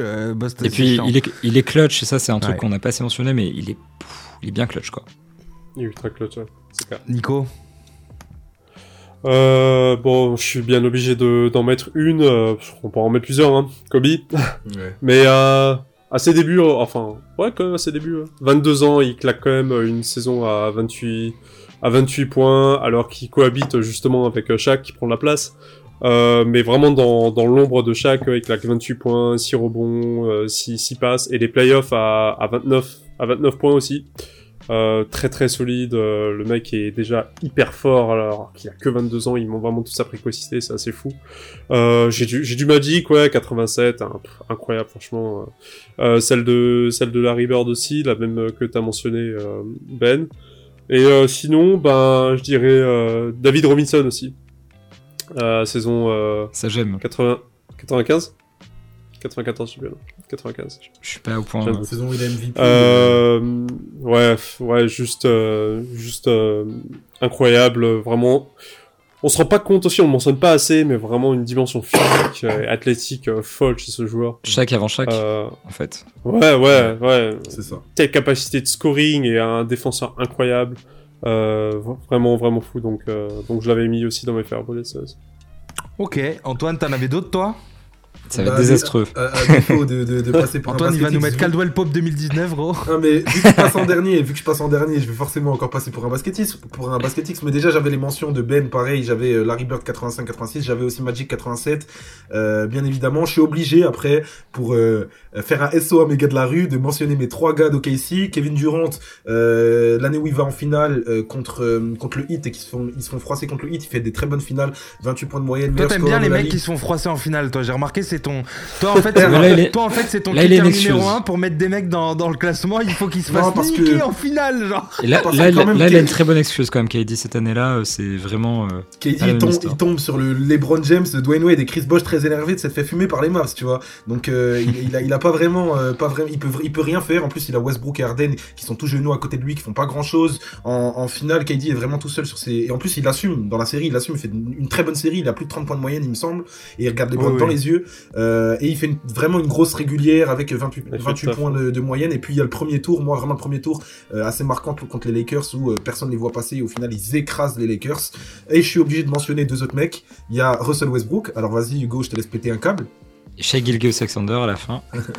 il y a Russell Westbrook 2016-2017 qui pour moi s'il fait une campagne de playoff qui tient un minimum la route et automatiquement dans ce classement parce que euh, la saison régulière est historique, historique. Et on, on, on parle de, de mecs qui cassaient des barrières tout à l'heure. Westbrook en est un avec ses saisons folles, 42 triple doubles, le buzzer à Denver, euh, voilà. Et puis je suis obligé également de mentionner James Harden qui n'a aucune campagne de playoff euh, assez assez folle pour euh, pour prétendre rejoindre ce classement, mais qui est un monstre de régulière qui pourrait prétendre à, avoir gagné plusieurs MVP. Il en a qu'un seul, mais il est top 3 de, de, de, plusieurs MVP et, et des stats folles. La streak de, de, 35 points de moyenne, à, de 35 matchs à plus de 30 points. Il y a trop de saisons de James Harden aussi qui sont folles et qui mériteraient, qui mériteraient d'être mentionnées. Donc je cite juste le, le bonhomme. T'as un bijoutier en plus ou pas? Et pour, pour, sa défense, pour sa défense, c'est que c'est que des gars que j'ai que j'avais envie de mentionner. Ça fait plaisir de les entendre parce que c'est vrai que Bon voilà, c'est peut-être un peu la culture de l'instant aussi, mais ça fait plaisir parce que c'est des trucs qu'on a vécu, c'est des trucs qu'on a vus, c'est vrai qu'ils ont, cassé des barrières, etc. Donc ça fait plaisir de les avoir. Moi je les mettrais pas dans mon top 15, même pas dans mon top 20 je pense, mais euh, n'empêche que ça fait plaisir d'entendre ça quoi. Moi si on avait fait juste de la saison régulière, j'aurais, ça aurait discuté, mais là là je peux pas. Westbrook, euh, Westbrook je peux pas. Euh. Oui les, les, playoffs ça manque. Westbrook je peux pas du tout. Et, pas du tout. C'est Petit blaze, petit blaze en mention aussi que à mon avis tu ne peux pas contester, c'est Allen Iverson 2001, euh, meilleur scoreur, MVP, final NBA, il gagne le game 1 incroyable avec cette séquence sur Tyron Lou, il bat chaque alors que le seul blast connu dans son équipe est Dikembe Mutombo. Euh, j'ai aucun autre blast du roster. Je sais pas si vous en avez. Oui, puis Dikembe est pas euh, tout jeune quoi. Voilà. Non, je suis, d'accord, mais vraiment, ce truc de tu gagnes pas, pour moi, c'est trop, trop, trop rédhibitoire. Ouais, vraiment trop. Vraiment trop. Mais encore, Iverson, je comprends parce qu'il va en finale, il claque un game one de fou. Que, mais la défense, attention, on n'oublie pas la défense. C'est ça qui est pour moi. Il y a ça aussi. Il y a ça aussi. Mais bon, ça fait. C'est vrai que c'est une grande, grande saison de l'histoire. Non, c'est clair. Bon. Après, Steph, Steph, tu fais le scandaliser, mais il gagne quand même 3 matchs en finale NBA, tu vois. Ah ouais, mais gros, pour gagner les finales NBA, faut en prendre 4 en fait. Désolé, gros. ouais, mais, mais donc c'est gros, un scandale, par exemple. Si tu, gros, si tu prends. tu parles de Steph, tu parles de Steph 2016 comme Westbrook 2017. Si tu prends le train, gros, si tu prends un billet d'avion Paris-Madrid et que le mec il te lâche à, le mec il te dépose à Bilbao, gros, t'as le démon, gros. Parce que le mec il t'a lâché à T'es à Bilbao, gros. Tu pensais que t'étais à Madrid pour bouffer des tapas, tu te retrouves dans les montagnes avec des basques, gros. Frérot, tu parles de Stephen Curry 2016. De, euh, Faudra couper ça au montage. Hein. 2016, comme, comme euh, tu parles non, de Westbrook 2016. Ce que je suis en train de te dire, c'est ah, que tu as quand même une campagne de playoff de fou. T'as pas le droit de faire une saison comme ça et te faire fumer en finale alors que tu mènes 3-1. Tu n'as pas le droit, gros. D'accord, d'accord, mais ne parle pas de Steph Curry 2016 comme tu parles de Westbrook 2017. Tu fais quand même je, playoff je, de parle pas de, je parle pas de, du tout de Steph euh, comme Westbrook, gros, mais jamais de la vie. Mais genre, euh, jamais de la vie. Non, mais t'es fou, quoi. Mais déjà. Et vous, dans les commentaires, est-ce que vous avez la saison de Stephen Curry? En tout cas, Marwan. Marwan, il met Westbrook 2010. Mais dédicace à Marwan quand même, quoi. Voilà. Ouais, dédicace à Marwan. Putain. bon, en tout cas, bravo les gars pour, euh, pour, euh, pour ce, petit, ce petit débat. Du coup, je remettrai peut-être, je pense, un, un visu avec Et puis, On n'oublie pas les plus grandes saisons de nos euh, spectateurs dans les commentaires. On est super curieux de savoir ce qui se passe. Mm. On a eu des réponses ah, sur Twitter et on était super contents. On, a vu, on avait eu des réponses sur, sur Twitter. On, a eu du Moses Malone, on, a, eu 20 millions de Jordan. Jordan, il est sorti, je sais pas combien de fois. Il y avait du Hakim aussi. D'ailleurs, euh, les Jordan qui étaient sortis, c'était souvent la, dernière saison de Jordan avec le shoot à Utah, etc. On, a, super, euh, on a une super communauté qui nous donne des super saisons en tout cas. Ouais, vraiment que du. N'hésitez pas, à, pas à me rejoindre dans, le, dans la défense de Steph. Euh, comme ça, je ne serai pas le seul à me faire victime par les trois présents ici. Je joue sur les mots quand même, hein, victime. bon, en tout cas, euh, en tout cas, comme Ben l'a dit et comme, euh, comme Antoine l'a suggéré, n'hésitez pas à balancer, euh, balancer vos avis et même venez sur Twitter juste pour lâcher un follow parce qu'on pose souvent des questions, etc. On fait des, on fait des sondages, etc. Et, c'est cool quoi. Sur l'analyse, globalement, tu follow l'analyste, t'as as de l'info, t'as des questions, t'as as vraiment tout ce qu'il faut. Putain, bon, en tout cas, les gars, bravo, c'était une super belle émission une fois de plus. Et, euh, voilà, on espère que les gens qui regardent euh, ont apprécié. Euh, qu'est-ce qu'on peut dire de plus? Voilà, venez sur les réseaux, balancez des commentaires si vous avez aimé, le petit pouce, une seconde, boum, un pouce. Nous, ça nous fait, ça nous fait kiffer. Si vous avez pas aimé, pardon, un pouce rouge aussi, ça nous aide à progresser. Dites-nous si je suis un basketique. Ah bah, pour éviter, s'il vous plaît. absolument tort de mettre Steph Curry en 3. oui, voilà. Après, si vous voulez juste insulter Antoine, par contre, ça se passe sur son Twitter, AATR, euh, Venez, venez. toutes les insultes sont les bienvenues. N'hésitez pas à lui envoyer des messages privés, à la ça dans numéro en boucle, à 1h du matin et, tout. J'accepte tout. Tout est le bienvenu, la famille. Putain, bon, bah, en tout cas, les gars, merci pour cette émission. C'était vraiment cool. On se donne rendez-vous euh, fin février, enfin, fin février, euh, en février, pardon. Le mois prochain, quoi, pour une nouvelle table de marque, le classique, le une fois par mois. Sera, sera passé.